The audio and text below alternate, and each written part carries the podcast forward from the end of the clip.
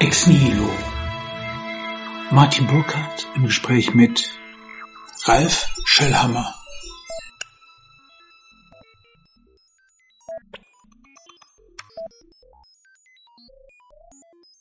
Mein heutiger Gast, Ralf Schellhammer, ist Politologe und lehrt an der Webster Vienna Private University. Ich bin auf ihn aufmerksam geworden, weil er in einer fast klassischen Form der politischen Ökonomie sich mit der Energieproblematik auseinandergesetzt hat und weil er auch journalistisch höchst aktiv in verschiedenen internationalen Organen publiziert hat, wie der Jerusalem Post, Spiked, Unheard, in Wien, wo er lebt, für die Wiener Zeitung. Seiner Gegenwartsnähe zum Trotz zielt sein Denken doch auf die Fundamente ab. Und so ist es kein Wunder, dass unser Gespräch ganz leichthändig über Zeit und Epochengrenzen hinweggeht. Wenn ich Sie fragen würde, wie Sie sich selbst vorstellen würden, was Sie vor allem in diese Welt der politischen Ökonomie, vor allem in Richtung auf diese Energiefrage hineingeführt hat, wie würden Sie das tun? Das ist lustig, dass Sie das fragen, weil das Gleiche habe ich mich heute selbst auch gefragt, weil ich bin ja kein Physiker, ich bin kein, kein Naturwissenschaftler, also wie ist man eigentlich zu dem gekommen? Und ich glaube, die beste Antwort, die ich Ihnen geben kann, ist mein, und das klingt jetzt natürlich wahnsinnig pathetisch, aber ich sage es jetzt trotzdem so, mein, mein Hauptinteresse war immer schon, also schon während des Studiums, das Entstehen von Zivilisation im, im breiteren Sinne. Und, und Zivilisation ist nicht im Sinne von, von moralisch Werten, sondern im Sinne von, wie war der Übergang von der, der Jäger-Sammler-Gesellschaft in etwas, äh, in, in Strukturen, die was Größeres erlauben. Größer im Sinne von eben nicht kleine Banden, kleine Stämme, sondern eben wirklich dann stadtartige, zivilisatorische Gebilde, die eben dann eine eigene Schrift gehabt haben, wo wir etwas haben, wir eine Historie. Wir vergessen das ja, glaube ich, gerne, weil abgesehen von Höhlenmalereien wissen wir eigentlich nicht wirklich, so genau wie menschliches Leben war vor den ersten Zivilisationen, weil das ja die ersten waren, die uns auch wirklich was Schriftliches hinterlassen haben, die uns Artefakte hinterlassen haben, wo wir Rückschlüsse machen, sei es jetzt Tempelbauten oder, oder der Codex Hammurabi, das ist, da ist was da, mit dem man wirklich arbeiten kann, wo man dann wirklich einen Einblick bekommt. Man, Im Grunde genommen haben wir das Regelwerk, wie das genau war und die soziale Struktur in einer Jäger-Sammler-Gesellschaft, jetzt abgesehen von indigenen Völkern, wo man das nur ein bisschen beobachten kann, haben wir da relativ wenig Einblick.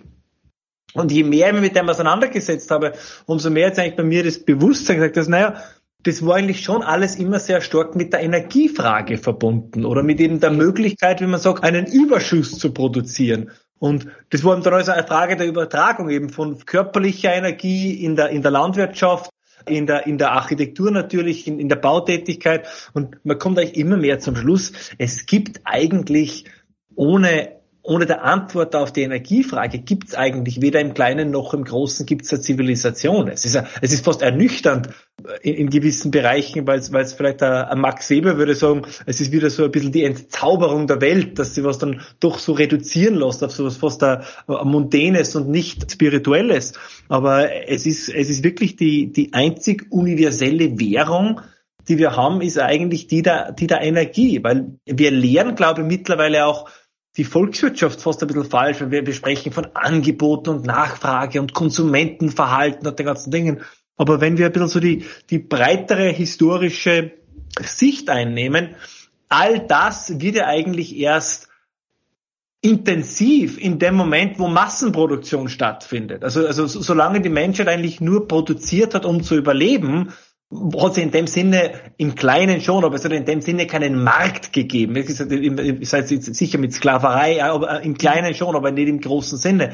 Aber es war eigentlich erst mit der Überproduktion in allen Bereichen, dass der Markt und damit eigentlich die moderne Ökonomie und eigentlich der Kapitalismus als Wirtschaftsform entsteht. Und warum war das möglich? Naja, weil wir im Zuge der industriellen Revolution die Energie gezähmt haben. Wir sind weg von der, der manuellen körper, rein körperlichen Produktion zur Dampfmaschine und eben dann und dann eben weiter, vor allem dann natürlich mit, mit, mit Öl, mit Diesel, dann der Höhepunkt, zumindest technologisch gesehen, mit, mit der Kernenergie, die uns erlaubt, in so einem Ausmaß zu produzieren, dass es tatsächlich Verteilungskämpfe in dem, in, in, oder Verteilungsfragen, sagen wir jetzt einmal, gibt. Nochmal, das hat es ja im gewissen Sinn früher auch gegeben, aber da war der Verteilungskampf zwischen Überfluss für die, die, einen kleinen Teil der Bevölkerung und der Kampf ums nackte Überleben für den, für den Großteil der Bevölkerung, wo eben eine schlechte Ernte, einer, eine, eine schlechte Jahreszeit praktisch das, das Überleben in Frage gestellt hat. Aber in der Situation befinden wir uns heutzutage nicht mehr. Und der Grund dafür ist eigentlich die Zähmung und Verfügbarmachung der, der Energie, in welcher Form jetzt auch immer. Ich würde das vollkommen unterstützen. Ich, eine meiner Bände, die rauskommt jetzt in dieser Psychologie der Maschine, an der ich die letzten Jahre gearbeitet habe, heißt Vom Himmelsfeuer. Und der beschäftigt sich mit der Entstehung oder mit der Trennung, wenn man so will, der Mechane, also dem Betrug an der Natur, äh, der, der tatsächlich über die Frage der Energie läuft. Der ganze Hinduismus, Agni, der Himmels, mhm. der, der Feuergott. Sie sehen im Grunde, dass die, was Levi Bohl die Partizipation Mystik genannt, also die Eingewobenheit des Indigenen in den ganzen Kosmos, das wird durch die Frage der Energie, der Beherrschung der Energie, äh, vollkommen verändert. Plötzlich kommt fast so was wie ein extraterrestrischer Blickpunkt in die Welt. Und dieser extraterrestrische Blickpunkt erlaubt einem, Metaphysik zu denken, Götter zu denken. Tatsächlich, wenn wir diesen Weg gehen, wenn wir schon mal auf dieser anthropologischen Schiene sind, machen wir mal ein Experiment. Mhm. Stellen uns also vor, wir beide sind Anthropologen. Oder besser gesagt, extraterrestrische Anthropologen, Aliens, die super ausgerüstet sind natürlich. Die sind alles, wissen alles über die Welt in schriftlicher und audiovisueller Form, was das Internet so hergibt. Und die sehen mit einem gewissen zeitlichen Abstand das Jahr 2021 vor der Zeitenwende und das Jahr 2022 nach der Zeitenwende, vor dem Krieg, nach dem Krieg. Und die hätten jetzt irgendwo eine, wie gesagt, ich den Übergang zu beschreiben. Was ist das eigentlich für ein Übergang gewesen, den wir gerade erlebt haben? Als Anthropologe und extraterrestrischer Alien gefragt. Na, mir, mir, gefällt, mir gefällt der Vergleich so gut, dass wenn Sie mir erlauben, würde ich ihn sogar noch ein bisschen weiterschieben. Ja. Nehmen wir wirklich an, wir wären diese extraterrestrischen Anthropologen und äh, wir haben eben die, die Erde wird entdeckt und sagen wir, das war vor, weiß ich nicht, vor 100.000 Jahren und, und wir, wir beobachten eben, wie sie die Menschheit sich entwickelt und wir besuchen den Planeten alle 10.000 Jahre und schauen, ob sich was verändert.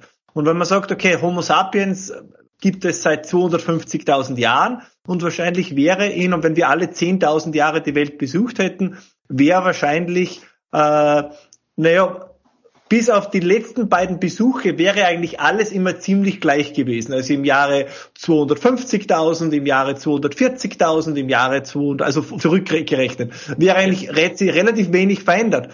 Und dann plötzlich eigentlich, ein bisschen beginnt es vielleicht meinetwegen, wie wir sagen, den 5000 vor Christi, ein bisschen mit den ersten Hochkulturen, sagt man, okay, da tut sich was, aber dann bleibt es eigentlich im Großen und Ganzen auch relativ unter Anführungszeichen stabil. Aber dann ab 1800 oder sagen wir ab 1750 herum, da beginnt eigentlich wirklich dann eine Explosion auch in der, in der Innovation, in der Technologie, in allen diesen, diesen Bereichen. Äh, sagen wir so, wenn wir Wie würden Sie die, was ist das Tool? Was ist das Ding, was irgendwie alles verändert?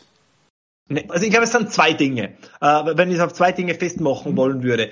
Eines wäre die, die Entstehung der, der, der, der komplexen Religionen und das mhm. Zweite, würde ich sagen, wäre dann eben die industrielle Revolution. Weil ich glaube, eines ist schon wichtig, und das haben Sie ein bisschen eh auch schon erwähnt, weil auch wenn die Energiefrage gerne als technische betrachtet wird, glaube ich, muss man schon hinzufügen, dass natürlich diese Zähmung der Energie, wenn man möchte, oder eben dieser, dieser Prometheus-Moment, der hat ja nur erfolgen können, weil es gewisse kulturelle Konditionen gegeben hat, die erfüllt worden sind. Also es, es hat, glaube ich, ohne bestimmte soziale, kulturelle Umstände zum Beispiel in Großbritannien im 17., 18. Jahrhundert hätte ja die industrielle Revolution nicht stattgefunden. Also ich glaube ein bisschen auch so als Ehrenrettung für Max Weber. Also ganz so, dass man sagt, naja, das war ja immer klar, dass das irgendwann passieren würde. Da finde ich eben genau, wie Sie beschrieben haben, diesen anthropologischen Blickwinkel so interessant. Naja, dann ist immer die Frage, warum hat es so lange gedauert? Als Spezies gibt es uns seit 250.000 Jahren, aber anscheinend war es erst in den letzten zwei, sagen wir, sagen wir großzügig, sagen wir in den letzten 400 Jahren, dass wir eigentlich diesen gewaltigen ökonomischen, technologischen Sprung gemacht haben. Also so natürlich kann dieser Prozess ja dann nicht, oder so, so, so losgelöst von kulturellen, sozialen Faktoren kann dann dieser Prozess nicht gewesen sein, weil dann wäre es ja viel früher passiert. Weil wenn wir jetzt zum Beispiel so jetzt, äh, Termiten oder Ameisen äh, Insekten, Lebewesen sind mit einer, einer sehr sozialen Komponente, eben mit, mit äh, Kollaboration, mit, mit Collective Action, wie man auf Englisch sagen würde, äh, die verhalten sich eigentlich seit ihrer Entstehung gleich über den gesamten Zeithorizont. Es ist nur eigentlich beim Homo sapiens, der die, die Lebensbedingungen, seine eigenen Lebensbedingungen dann plötzlich so fundamental verändert hat. Und ich glaube, das lässt sich nicht loslösen von der kulturell-sozialen Komponente. Es ist ja, um das ganz kurz zu sagen, wenn man ganz ehrlich ist, wir sind ja eigentlich eine fürchterlich schwache Spezies. Wenn es zu heiß ist, wird es für uns schwierig. Wenn es zu kalt ist, wird es für uns schwierig. Dann wir, wir, wir werden völlig hilflos geboren, weil wir uns vorher unterhalten haben eben über, über Familienplanung und Familiengründung. Also ein Baby ist was Wunderbares, aber es ist komplett hilflos. Also wir sind ja von Anfang an angewiesen auf, auf ein, ein soziales Umfeld. Und was auch immer, ob das dann die Natur war oder Gott, das ist ja eine Diskussion, die können wir den Theologen überlassen. Aber praktisch wir sind ausgestattet worden mit der, der, der Hirnkapazität für soziales Verhalten, für das Erlernen von Sprache, das Erlernen von Schrift, das Erkennen von Symbolen, das Erkennen von geteilter Intuition. Also wir, wir, wir erkennen am Verhalten von anderen, was, was die damit bezwecken oder was, was hier oder was die Intention eines anderen ist. Und daraus haben sie eben dann verschiedene soziale Modelle entwickelt. Sie haben es vorher erwähnt, der, der Hinduismus ist anders vom, vom Judaismus, äh, die Azteken waren völlig anders als wie, wie, wie gewisse äh, religiöse Bewegungen in, in Afrika. Also so haben sie dann überall diese alternativen Modelle entwickelt.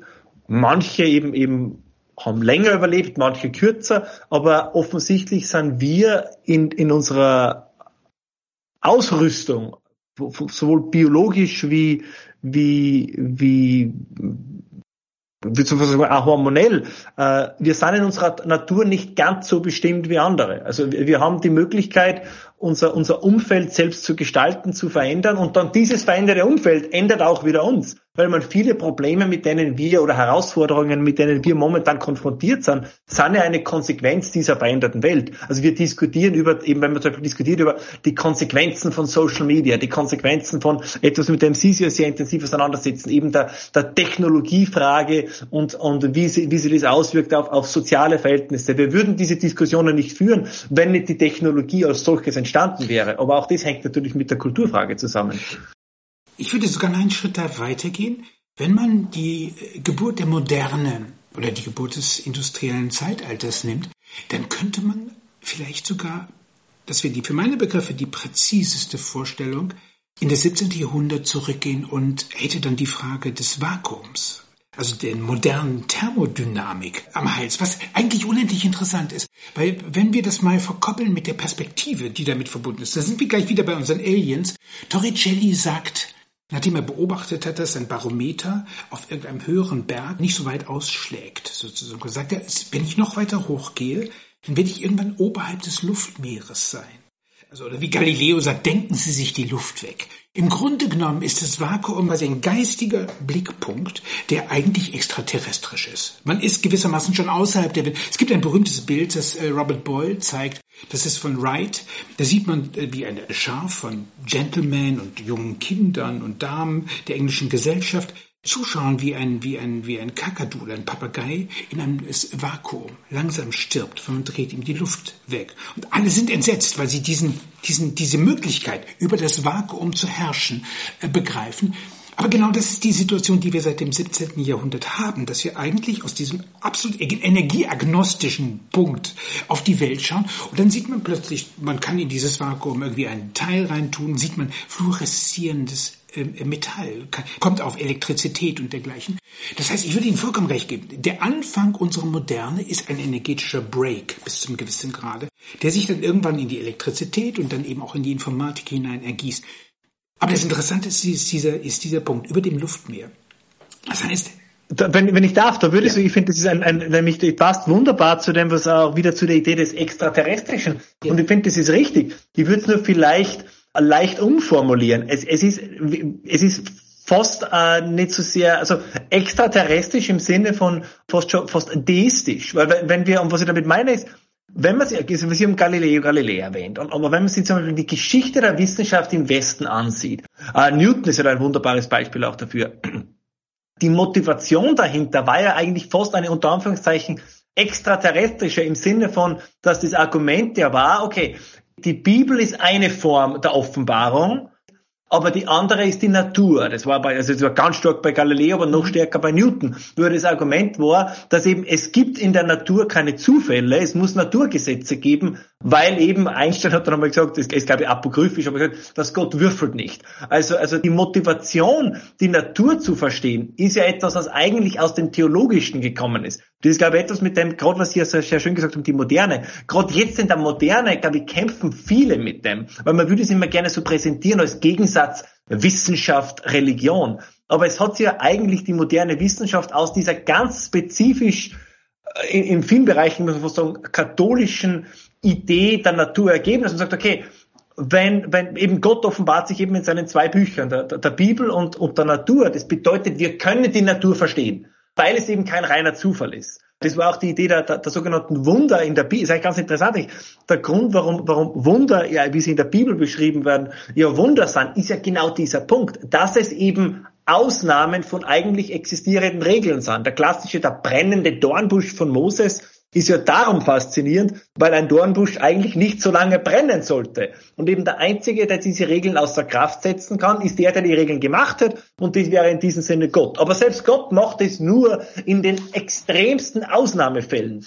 Und, und eben darum ist es ein Wunder. Weil wenn, wenn ja die Natur nicht Gesetzen folgen würde, dann gäbe es ja eigentlich per Definition kein Wunder. Wenn alles reiner Zufall ist, dann ist ja auch eine jungfräuliche Geburt. Ja, das ist halt dann, warum nicht? Aber wenn es eben gewisse Regeln gibt, die die Natur folgt, die wir analysieren, verstehen und dann im Extremfall später für uns nutzbar machen können, dann ist es was anderes. Also Sie haben absolut recht. Wir, sozusagen, wir, wir betrachten das von der extraterrestrischen Alien-Perspektive. Aber das ist, glaube ich, durchaus ein wenig diese Wahrnehmung, die eben im 17. Jahrhundert eingenommen wurde, dass man sagt, okay, es gibt da dieses, dieses allmächtige Wesen, was eben genau wie, wie Außerirdische, die auf uns herabblicken, blickt auf dieses Wesen mehr oder minder auf, auf uns herab. Und das hat aber gewisse Regeln sozusagen verborgen. Das hat Gesetze geschaffen, denen die Natur folgt. Und eine Art und Weise, eben diesem, diesem göttlichen Wesen zu huldigen, ist diese Gesetze zu verstehen, ist diese Gesetze zu identifizieren. Und damit enden wir eigentlich dann in der naturwissenschaftlichen Revolution. Und da sind wir wieder eben bei diesem Punkt, äh, den wir vorher angesprochen haben, dass so technisch diese Dinge sein mögen, sie fußen auf einem, ich sage notwendigerweise religiösen, aber sie fußen auf einem kulturellen Fundament, auf einer Einstellung. Und wir haben das zum Teil nur unter einen Satz auch sagen, weil das finde ich auch so faszinierend. Wir haben das so verinnerlicht, dass uns zum Teil diese, nennen sie theologischen Wurzeln gar nicht mehr bewusst sind. Wir denken, also wir nehmen diese, diese, diese theologische Weltsicht äh, haben wir übernommen, aber haben zum Teil vergessen, wo sie eigentlich herkommt. Und ich bin eben gespannt in den nächsten Jahren und Jahrzehnten, wie sich das dann weiterentwickelt, wenn eben diese Sicht, wenn eben dieses, dieses theologische Fundament, das religiöse Fundament komplett weggebrochen ist. Ich gebe Ihnen vollkommen recht. Ich würde es dahingehend präzisieren, dass ich sage, man begreift die Natur in dem Augenblick, wo man sie betrügt also wo man sich über sie erhebt. Und ich gebe Ihnen noch ein Beispiel, auch das unterstützt vollkommen die Vorstellung, diese Verbindung von Wissenschaft und Theologie, die Sie aufgemacht haben. Man kann die Geschichte der Gottesbeweise nachvollziehen und sieht, dass irgendwann der liebe Gott zum Philologen umgeschult wurde. Im Mittelalter wurde er zum Räderwerk Gott umgeschult. Und von Charles Babbage im 19. Jahrhundert wurde er zum Programmierer umgeschult. Der besteht, der Kunstgriff, Babbage macht das wirklich wunderbar, sagt, wenn Gott zählen würde, von eins bis tausend meinetwegen, dann könnte er doch, wenn nach Belieben, das Programm wechseln. Zum Beispiel tausend in Drittelschritten voran. Tausend ein Drittel, tausend zwei Drittel, tausend eins. Also Gott ist ein DJ, die Fähigkeit zum Programmwechsel. Das ist sozusagen quasi das Novum, das wir haben in der Moderne. Jetzt gehen wir wieder in diese Alien-Perspektive, weil wir sind diese, die, deshalb finde ich diese theistische Perspektive wunderbar, weil sie genau eigentlich den Standpunkt klar macht, von dem aus wir eigentlich Energie denken müssten. Und jetzt, springe ich mal ganz an den absoluten Zeitsprung. Ich weiß, äh, sogar Sie sind immer noch der Alien und äh, Sie, ich weiß aber, Sie haben sich beschäftigt mit der äh, Position oder mit der schwierigen Lage der holländischen Bauern die genötigt worden sind von der EU, plötzlich ihr eigentlich ihr äh, sozusagen quasi Feld neu auf eine andere Art und Weise zu bestellen. Und wenn ich jetzt mir versuche mal zu überlegen, der Alien studiert immer noch sozusagen die letzten 70 Jahre, meinetwegen, so äh, nach dem Krieg, und versucht zu verstehen, gab es eigentlich Interventionen, die so, die die Bevölkerung so hart getroffen haben. Weil jeder dritte Bäcker sagt plötzlich, vielleicht muss ich meinen Job irgendwie aufgeben und jeder dritte Fleisch. Gab es in den letzten 70 Jahren irgendeine Intervention von Seiten der Politik, die so dramatisch gewesen ist wie das, was jetzt war? Da erzählen Sie mal von Ihrer, wie Sie in diese Geschichte auch mit diesen holländischen Bauern da reingeraten sind. Naja, ich glaube, in vielen Bereichen sind wir schon dann äh, in, einer, in einer Art der, der Zäsur, weil, weil wenn man, wenn man, was wir jetzt sehr, sehr schön gemacht haben, wenn man wieder ein bisschen das Vergangene mit dem Präsenten verbindet.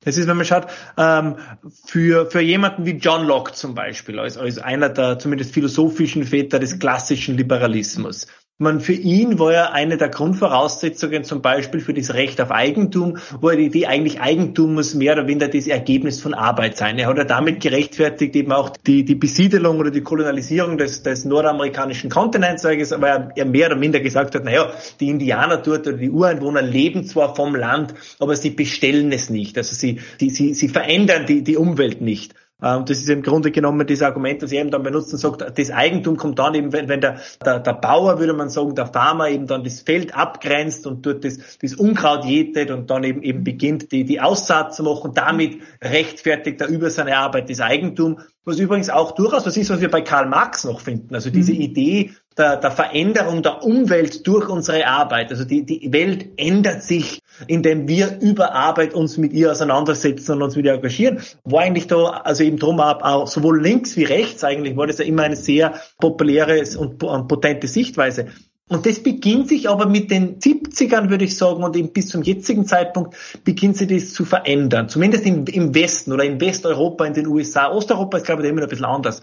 Und zwar eben mit der Idee, dass na, eigentlich ist das Ideal nicht die vom, vom Menschen geschaffene und veränderte Umwelt, es ist eigentlich die unberührte Umwelt. Es ist praktisch der, der möglichst naturbelassene Zustand. Und genau das, glaube ich, erleben wir jetzt in all diesen Bereichen. Das spielt ja auch in die Energiefrage. Zum Beispiel ist ja das, was, was zum Teil natürlich ein bisschen fast schon nicht obskur, aber paradoxe, paradoxe Ausmaße haben, weil zum Beispiel ist ja eins der Argumente für, für, sagen wir jetzt, Solar und Wind, und ich will jetzt das Thema der Pharma vermeiden, aber ich glaube, das ist ein ganz wichtiger Punkt, ist ja, dass man sagt, das ist Energiegewinnung über die Kraft der Sonne, die Kraft des Windes, über diese, diese natürlichen Quellen. Das heißt, das ist, das ist eigentlich, da ist man, mit Wind und Solar ist man näher an der Natur, als wie mit einem, was durchaus möglich stimmt, äh, als wie mit einem Kohlekraftwerk oder am Kernkraftwerk, dass man natürlich diese Windräder bauen und in die Natur stellen und diese Solarpaneele bauen und in die Natur stellen muss, das ist eine Frage, die da ein bisschen, die, das verschwindet ein bisschen momentan in der Debatte. Das wird immer so getan werden, das ist halt dann einfach da.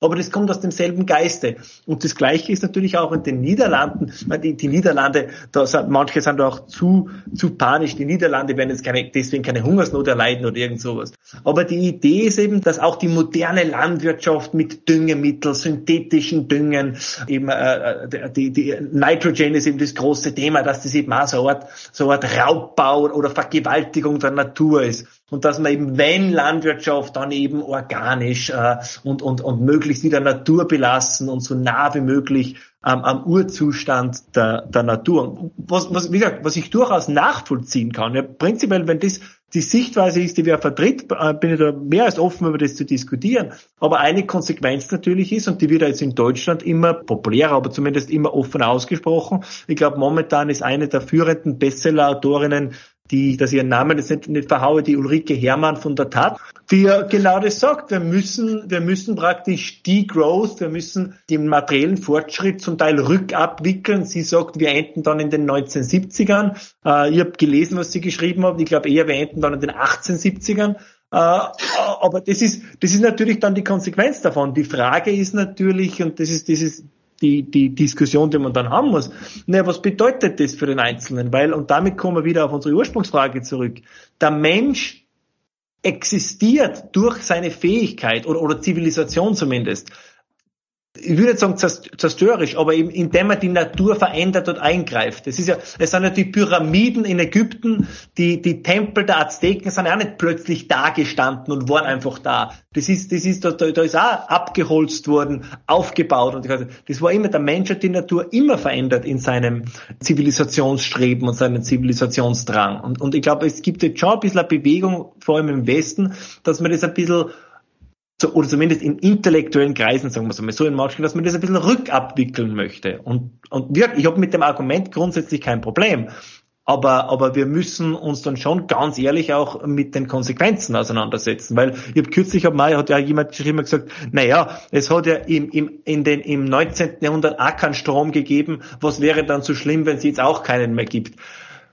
Das Argument kann man natürlich machen, aber das bedeutet, dass wir in allen Lebensbereichen in dann sage ich in die 1850er zurückfallen. Da gibt's halt dann auch keinen Zahnarzt mehr, keinen Kernspintomographen, keine Bestrahlungstherapie, keine Dialyse, äh, kein Insulin. Also das ist das ist etwas, was man dann schon durchdenken muss. Und eben auch bei der Frau Herrmann, die ja persönlich, ich habe Interviews mit ihr gesehen, sehr sympathisch finde. Aber ich bin nicht überrascht, dass gerade jemand, der medienschaffend ist, in ein Zeitalter zurück möchte und für sie sind es die 1970er, wo es, aber da gibt es dann auch kein Internet, da gibt es auch keinen Personal Computer, da gibt es auch keine Webkonferenzen, Interviews, dann dürf, dürfte sie ihr Buch auch nicht via Amazon oder als Kindle-Version verkaufen, das gibt's dann alles nicht. Also und da sind wir wieder jetzt eben bei dem meiner Meinung nach religiösen, das ist diese, Fritz Stern schreibt aber das auch, das ist irgendwo das, wir verklären eine Vergangenheit und wollen dann diese verklärte Vergangenheit in die Zukunft projizieren. Eben die Idee, naja, wir waren doch in den 1970ern glücklich, Warum kann man nicht einfach das dann einfrieren auf dem? Aber, aber der Mensch funktioniert nicht so, weil eine Geschichte der menschlichen Entwicklung ist klar wir wollen immer mehr. Das ist, man, kann jetzt über das diskutieren, ob das richtig oder falsch, ob moralisch gut oder schlecht ist. Aber es ist einfach ein Fakt. Der Mensch war nie zufrieden, weil eine Sache, die wir immer gemacht haben, oder manche von uns, wir schauen auf den Nachbarn und sagen, eigentlich möchte ich ein bisschen mehr haben als mein Nachbar. Und, oder, ich gebe Ihnen absolut recht, Sie weisen auf kognitive Dissonanzen hin. Und diese kognitiven Dissonanzen, ich versetze mich wiederum in die Position des Aliens, finde ich erstaunlich. Weil der Alien äh, notiert tatsächlich, dass das Schisma zwischen dem, was Menschen glauben und zwischen dem, was sie tun, offenbar größer zu werden scheint. Und äh, ich würde auch weiterhin folgen Ihrer Vorstellung, dass es irgendwie mit den frühen 70ern gekommen ist. Wir könnten es vielleicht sogar datieren, 1971 Club of Rome, Grenzen des Wachstums. Jetzt gehen wir mal zu dem Punkt und fragen uns, okay, moderner Nachhaltigkeitsbegriff kommt da rein. Was genau sind diese Implikationen des Nachhaltigkeitsbegriffs, die zum Beispiel einen Franz Alt dazu bringen, so die guten versus schlechten Energien zu machen, zu sagen, die Sonne schickt keine Rechnung. Heute sehen wir viele Rechnungen, die äh, durch die Energiewende aufgemacht werden. Und wir sehen auch dieses Schisma, die guten versus die schlechten Energien und eben auch das Vergessen letztlich der Vorgeschichte. Wie kommt es überhaupt zu dem modernen Nachhaltigkeitskonzept? Ich glaube, das ist ein guter Punkt. Das mit dem, die, die Sonne und der Wind schicken keine Rechnung. Das ist was, ich bin grundsätzlich kein emotionaler Mensch. Aber diese Aussage ärgert mich immer ein bisschen, weil es schickt auch die Kohle keine Rechnung, es schickt auch die, das Uranpellet keine Rechnung, aber die Nutzung von ihnen schickt eine Rechnung. Wir sind ja keine Pflanzen, die praktisch die Sonne dann als Energie aufnehmen und verarbeiten. Wir müssen Photovoltaikanlagen bauen und das, das wird in dieser Diskussion auch immer ignoriert. Man muss ja dann das bauen, man muss, es, es schickt auch der, der Fluss keine Rechnung, aber das Wasserkraftwerk sehr wohl. Also das, das sind diese, diese quasi re, religiösen Plattitüden. Das klingt toll und ich wünsche äh, mir alt viel Glück mit dem Verkauf von T-Shirts und Stickern, weil das ist natürlich ein, ein sehr catchy Slogan, aber es ist natürlich kompletter Unsinn. Also, also dann, auch er muss ja eine Photovoltaikanlage auf seinem Dach montieren. Oder auch er muss ja ein Windrad in seinem Garten aufstellen und das muss er irgendwo herhaben. Also das ist für mich immer ein bisschen so, ich schicke keine Rechnung, das ist heute immer für problematisch. Und die wichtigste Frage, das ist der Nachhaltigkeit, ist für mich eine Kernfrage. Und zwar, ja, aber Nachhaltigkeit wovon? Was wollen wir erhalten? Und ich bin jemand, das, aber das ist natürlich auch ein persönlicher Geschmack. Ich bin ja ein Mensch. Und darum ist mir äh, die Nachhaltigkeit oder vor allem das, das Wohl der Menschen und die Nachhaltigkeit der Menschheit wichtig. Und, und das bedeutet für mich natürlich, dass ich möglichst vielen oder die Konditionen schaffen möchte, die Bedingungen, dass möglichst viele Menschen auf diesem Planeten, das sind jetzt acht Milliarden, in einem gewissen wirtschaftlichen, sozialen, vielleicht nicht Wohlstand, aber einer gewissen Sicherheit leben können. Und das ist mir, das, das ist ganz gewöhnlich, aber das ist mir einfach zum Teil wichtiger, äh, als wie irgendeine Au in Oberösterreich oder ein Frosch oder eine Eidechse, die ihre Laichgründe in, in Niedersachsen oder wo. Ich meine, ich weiß, das klingt jetzt brutal, aber ich, auch ich muss natürlich mir der Konsequenzen meiner Welt sich da bewusst sein. Aber für mich ist es eben zum Beispiel unerträglich, wenn man Menschen in Afrika Zugang zur Energie verweigert aus Umweltgründen und die dort gezwungen sind, täglich noch Holz sammeln zu gehen oder mit dem Mist ihrer Nutztiere zu, zu heizen und zu kochen, was gesundheitlich extrem problematisch ist, was, und was denen den, den Zugang zu, zu einem Lebensstandard, der sich unserem auch nur annähernd komplett verwehrt. Ich will da nur kurz ein Beispiel nennen, ein, ein statistisches, aber das finde ich ganz gut. 3,6 Milliarden Menschen auf dieser Welt haben den täglichen Energieverbrauch, den wir in Deutschland und Frankreich im Jahre 1860 hatten. Also es gibt Milliarden von Menschen, die leben eigentlich nur quasi in einem präindustriellen Zeitalter, wenn man zumindest was den Energieverbrauch anbelangt, in einem präindustriellen Zeitalter und denen den Zugang zumindest ins 20. Jahrhundert in, in der Energiefrage den Zugang verweigern zu wollen. Das, das finde ich, ich finde das unmenschlich. Also das, das, für mich zählt da der, der, der Mensch mehr und, und das ist, wie gesagt, und das, das, dann sind wir wieder beim Thema der Landwirtschaft. Sicher, man kann auch in Deutschland, man kann alles umstellen auf, auf organische Landwirtschaft. Aber eines ist klar, es wird dann auf der Welt Hunger geben. Sri Lanka ist ein Musterbeispiel für das. Mhm. Sri Lanka hat ja genau das gemacht und da muss ich auch wieder die Medien ein bisschen ins Visier nehmen. Das hat man kurz berichtet und jetzt redet kein Mensch mehr darüber. Sri Lanka hat, hat, hat begonnen und hat völlig abgesetzt, synthetische Düngermittel, weil man gesagt hat, wir schaffen das organisch auch. Und sie sind fundamental damit gescheitert. Das ist ein Land, was, was, was Reis, was Nahrungsmittel exportiert hat und dann mussten sie es importieren, weil sonst die Bevölkerung zu höheren Preisen. Das heißt, die Bevölkerung hat mehr Hunger erlitten und ist ärmer geworden. Stellen wir uns jetzt vor, die ganze Welt würde dem Beispiel von Sri Lanka folgen. Wenn alle das machen, kann man es auch von nirgendwo mehr importieren. Dann hungert die Welt. Und wenn wir sagen, das, das, die Überwindung des globalen Hungers, wo wir relativ nah daran sind, das geschafft mhm. zu haben, ist eine der großartigsten Errungenschaften der menschlichen Geschichte und das rückabwickeln zu wollen im Namen des Klimas oder im, im, im Namen äh, der, der, vermeintlich der, der, der Umwelt, das ist für mich einfach nicht überzeugend, weil ja die Umwelt, das muss man schon noch einmal sagen, ja resilienter ist, als wir glauben. Noch einmal, es geht nicht darum, meine mutwillige, ich bin ein, ich, ich trenne Müll, ich besitze keinen PKW, ich fahre nur öffentlich, also ich, da, ich leiste schon, wo ich kann, auch meinen Beitrag. Aber zum Beispiel, äh, es hat geheißen noch vor 20 Jahren, das Barriere-Riff in Australien wird, wird, das wird sich auf, das wird verschwinden, wird es nicht mehr geben. Das ist momentan größer denn je.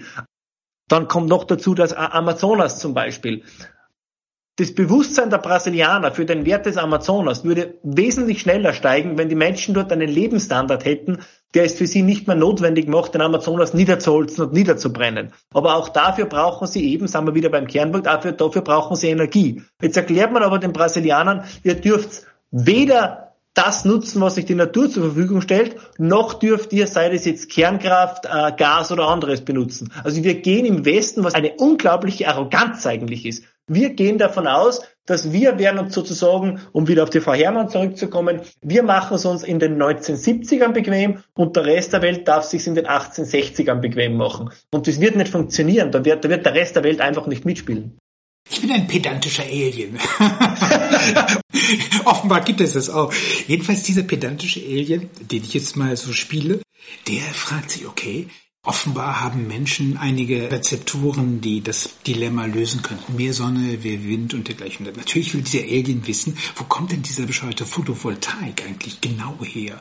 Und dann liest er ein bisschen nach und entdeckt, naja, das hat sehr viel mit der modernen Quantenmechanik zu tun und äh, entdeckt zum Beispiel solche Namen wie Shockley, Badin und Walter Bratton und entdeckt, das ist ein Nebenphänomen des Transistors. Und es war überhaupt nicht gedacht, um irgendwelche Sonnenenergie zu speichern, sondern es war Teil eines großen amerikanischen Digitalisierungsprojekts, bei dem es im Grunde genommen schon darum ging, Informationen zu speichern.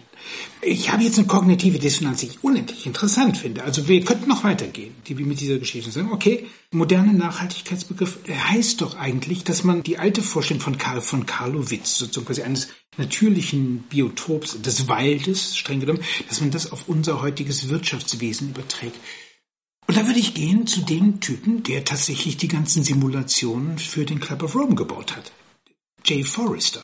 Und Jay Forrester hat in den 50er Jahren, was auch unendlich witzig ist, den energiehungrigsten Moloch gebaut, den man sich vorstellen kann. Das amerikanische Luftüberwachungssystem SAGE mit Vakuumröhren bestückt, die dann unendlich viel Energie gefressen haben. Das konnte man sich gar nicht vorstellen. Aber natürlich durch die Fortschritte der Digitalisierung sind diese energiehungrigen Monster, die weniger Daten verarbeitet haben als heute ein Smartphone, immer kleiner geworden. Bis wir sozusagen quasi in das Jahr 1970 hineinkommen, Und wir sehen eigentlich die, eine Bewegung, wir könnten fast sagen, das, was wir moderne Nachhaltigkeit nennen, hängt an der Maschine, viel stärker an der Maschine, als all diese Naturfreaks glauben. Und viele Dinge, die wir heute als Lösung unserer Probleme sind, sind Teil eines Digitalisierungsprojekts. Und was ich so erstaunlich finde an diesem ganzen Kram, ist, dass dieser Aspekt, also dieses Verwobensein in einer, äh, wenn man so will, hochgradig technologischen, hochabstrakten Ordnung, wenn ich immer noch dieses Bild nehme von Torricelli über dem Luftmeer, in der absoluten Abstraktionshöhe, dass es unterlaufen wird und dass man jetzt mit so einem Naturbegriff kommt, der so eher russische Züge trägt. Man will nicht entfremdet sein. Aber in dieser Entfremdung passiert ja was ganz Merkwürdiges. Oder in dieser Nicht-Entfremdung, in diesem Reinen, in diesem Veganen und so, passiert was Merkwürdiges. Plötzlich entwickeln die Leute antinatalistische Vorstellungen. Sie entwickeln so fast einen Malthusianismus, also eine Menschenfeindschaft, als sei der Mensch das Problem, das Krebsgeschwür, das diesen Kosmos. Wie können wir diese historisch gesehen diese kognitive Dissonanz klären, dass man im Grunde genommen in einem vollkommen gespaltenen Bewusstseinszustand offenbar, wie, wie Sie es vorhin äh, für Ulrike Hermann beschrieben haben. Man hat ein Kindle-Buch und vertreibt den ganzen Kram mit sozialen Medien, aber das alles soll nicht gut sein weil es Energie verbraucht. Naja, ich glaube, also ich glaube, eine Antwort auf die Frage ist natürlich, wie, wie historisch immer wieder, dass die vehementesten Vertreter einer Idee oder einer Ideologie, wie immer wir das jetzt auch dann nennen wollen, sind natürlich auch die, die am ehesten gewillt sind, für sich selbst dann Ausnahmen zu machen. Das haben wir gesehen jetzt bei der COP 27, ja 27 war es in, in Ägypten. Da hat ja niemand Probleme damit gehabt, mit dem Privatjet oder Business Class hinzufliegen, weil es war ja für eine gute Sache. Also ich glaube, die, diese Ort des, des Moral Licensing, wo man sagt, wenn man für eine gute Sache einsteht, darf man auch Ausnahmen machen, ist, glaube ich, etwas, was immer noch sehr stark ist. Und das andere, glaube ich, ist auch ein bisschen, äh, weil Sie, weil Sie vorher den Wald erwähnt haben, ich meine, das ist, glaube ich, ein bisschen, äh, äh, also ich würde sogar sagen, die gerade die, die, die, die, die Klimabewegung ist, ist in vielen Bereichen ein ideologischer Siegeszug, der von Deutschland ausgegangen ist. Also wir sehen ja das, der Deutsche und der Wald zum Beispiel, aber das könnte man allein eine Abhandlung schreiben. Also das ist ja eine ganz eine innige Beziehung. Das ist ja, die Deutschen schwärmen, also nicht die Deutschen, ich übertreibe jetzt, aber politische Romantik nennen wir genau, so. Genau, das beginnt ja die Schlacht im Teutoburger mhm. Wald, wo wir die, die Römer besiegt haben und das ist der, der, was, der, der, der, der Etrusker oder der, der, die, ah, der Hermann, die Armin-Schlacht, das ist die ganze, und das ist was, was zutiefst Deutsches und auch natürlich dieser, der Bio-Gedanke ist ja, nochmal, ich, ich ziehe die Parallelen ganz vorsichtig, aber das war ja was, was auch, das darf man glaube ich nicht vergessen, was ja, was ja parallel einerseits mit einer Technologiebegeisterung, aber das war was, was natürlich auch im deutschen Faschismus ganz groß war. Also das ist vielleicht ein schreckliches Beispiel zu nutzen. Aber zum Beispiel war in, in, in Bayern, in, in einer der ersten Konzentrationslager in Dachau, das waren ja, die waren ganz stolz drauf, einen organischen Honig produziert haben und diese Dinge. Also das ist was, was, was glaube ich in der deutschen Vorstellung ganz, ganz tief verwurzelt ist. Und damit will ich nicht sagen, dass jeder Veganer ein verkappter Nazi ist. Nichts liege mir ferner. Aber es zeigt, dass, dass diese, dieser, dieser Trend oder, oder, oder diese Idee des, des, des, des, die Moderne als, als Herausforderung und als, als, als Entfremdung des Menschen von der Natur lässt sich ja weiter, oder der Ursprung lässt sich ja früher finden als wie in den 1960ern, 1950ern. Also da sind wir eigentlich, glaube ich, in den, den 1920ern, 1930ern schon äh, schon ganz gut dabei. Und das macht ja Sinn, weil Sie haben ja das auch wunderbar beschrieben. Eines dürfen wir auch nicht vergessen. Das beginnt eigentlich mit der Aufklärung, aber, aber weil Sie gesagt haben, die Moderne. Was ich so faszinierend finde, ist, Sie und ich, wie wir uns hier unterhalten, wir sprechen von uns als Teil oder als, als, als, dass wir in einer Epoche leben, die man eben als die Moderne bezeichnen würde. Oder vielleicht als die Postmoderne oder über das kann man gerne diskutieren. Aber wenn wir zurückblicken und das beginnt und auch die, die, die Aufklärung hat eigentlich auch von sich selbst gesprochen als, als das Zeitalter der Aufklärung. Aber das war ganz was Neues. Also, es haben die Menschen im Mittelalter nicht davon gesprochen, im Mittelalter zu leben.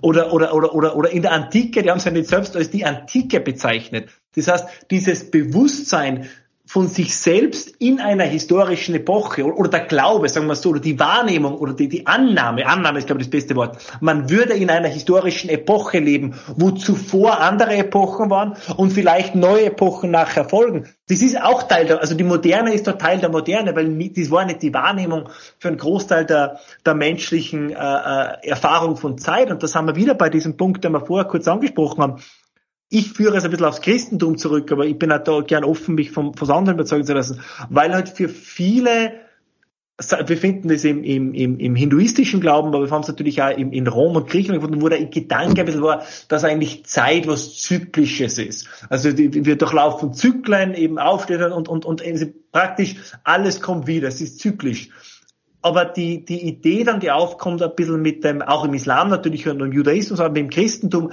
dass eben es gibt ein Endstadium, es gibt eben die, die sei es dann ob das eben die Offenbarung, äh, das, die, das, das, das Second Coming of Christ. Hm. Genau, das, das ist ja ganz was Neues, weil auf einmal ist es nicht mehr so, dass man sich in einem Rad bewegt, sondern man ist auf einer Zeitlinie. Also auf einmal gibt's und auf einmal entwickelt man eine Wahrnehmung für, Moment, das bedeutet ja, ich befinde mich in einer dieser, dieser Segmente auf dieser längeren Zeitlinie. Und wir sehen das ja, wir sehen es ja dann bei Marx zum Beispiel, wenn er beschreibt, ja, also das beginnt eben, das, das zuerst ist die Sklaverei, dann das feudale Zeitalter und jetzt der Kapitalismus und dann kommt der Kommunismus. Und das ist wieder sowas, wir beobachten die Welt durch eine kulturell historisch geformte Linse, der wir uns aber selbst nicht mehr so bewusst sind. Und das ist eben das, was mich ein bisschen irritiert, auch in dieser, in dieser Energie- und Klimafrage, diese, diese wirklich wichtige Themen sind. Ich bin der Letzte, der diese Themen in ihrer Wichtigkeit bestreitet. Aber ich glaube, man muss eben dann unterscheiden, und da sind wir wieder bei der kognitiven Dissonanz. Reden wir da von einem technischen Problem, wo wir analysieren, was sind die umsetzbaren und machbaren Lösungen, oder reden wir da von einer gesamten Philosophie? Reden wir da von einer Weltanschauung, einer Ideologie, einer Art säkulären Religion? Auch da bin ich offen, wie wir das bezeichnen wollen. Und ich glaube, wenn man, wenn man Ersteres betrachtet, dann ist die Gefahr der, der kognitiven Dissonanz relativ gering. Also das ist, sagen wir mal so, wenn ich, wenn ich eine Schraube in die Wand schrauben möchte und ich drehe in die falsche Richtung, werde ich irgendwann darauf kommen, das funktioniert nicht und die, die normative Kraft des Faktischen wird mich zwingen, in die richtige Richtung zu drehen. Aber wenn das eine Weltanschauung ist, dann natürlich kann sein, ja, ich drehe in die, also ich drehe nicht in die falsche Richtung, aber ich mache, wenn es ein moralischer Akt ist, dann ist eigentlich das Endergebnis in dem blöden Beispiel, was mir jetzt eingefallen ist, das Endergebnis, die Schraube in der Wand, ist ja fast sekundär. Es geht dann um den, um den Akt des Schraubens an sich. Und so ein bisschen kommt es halt mal vor, ein bisschen in der, in der Klima- und Natur, äh, in der Klimabewegung, weil sagen wir doch ganz ehrlich, nur, nur ganz kurz noch. Die, das Weltklima wird nicht zwischen Nordsee und Bodensee entschieden werden. Also, also das, so hm, sehr ich das Engagement schätze der, der letzten Generation und auch Tatsache ist, das globale Klima wird sich nicht ändern, wenn in Deutschland eine 100er Beschränkung auf der Autobahn und sowas kommt. Aber ich glaube, es geht gar nicht darum, ob man damit das Klima rettet. Es geht um den Akt. Es geht um, um die Selbstidentifizierung als Teil dieser größeren Sache. Und da ist, und das haben wir wieder bei dem, was Sie gesagt haben, da ist die Frage, man kann sagen, es ist einerseits eine kognitive Dissonanz zwischen, äh, was ich glaube, dass ich bewirke und was die tatsächliche Wirkung ist. Oder aber es kann sein, dass vielleicht die tatsächliche Wirkung komplett sekundär ist. Dass es eigentlich darum geht zu sagen, ich bin jetzt Teil von was. Es wird fast im, im Sinne wieder fast wie Religion, dass eigentlich zumindest die gelebte Religion oft äh, wieder, ich sage das, ich habe großen Respekt vor Religion, aber dass eigentlich die die Existenz Gottes ist fast sekundär gegenüber der Frage, ob ich mich als Christ verhalte zum Beispiel. Eben, also, also, also es, es, es geht da vielmehr um das, um das, um, die, um das Performative meines Glaubens, als wie die tatsächliche Existenz dann dieses, dieses höheren Wesens.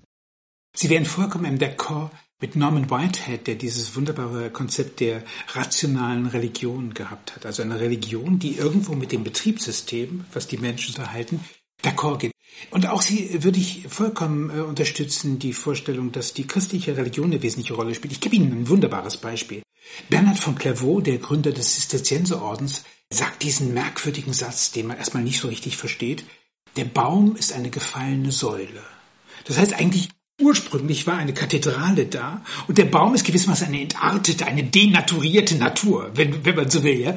Also, das heißt, dass das Idealbild ist wie im Himmel, da oben und so soll es bitte, bitte auch hier unten sein. Wir müssten eigentlich unsere Bäume de facto äh, zu gotischen Kathedralen umbauen, was dann die Zisterzienser Gotik auch gemacht hat. Und damit ist schon der Anfang des Kapitalismus gegeben, weil Bernhard von Clairvaux sagt auch, Arbeit ist Gebet. Also, was sehr witzig ist. Äh, also wir haben, die, wir haben diesen Punkt. Jetzt sagen wir, okay, offenbar geht es doch, wir haben schon diesen Blick, wie im Himmel so auf Erden, über dem Luftmeer, würde man vielleicht ganz rational sagen, modern.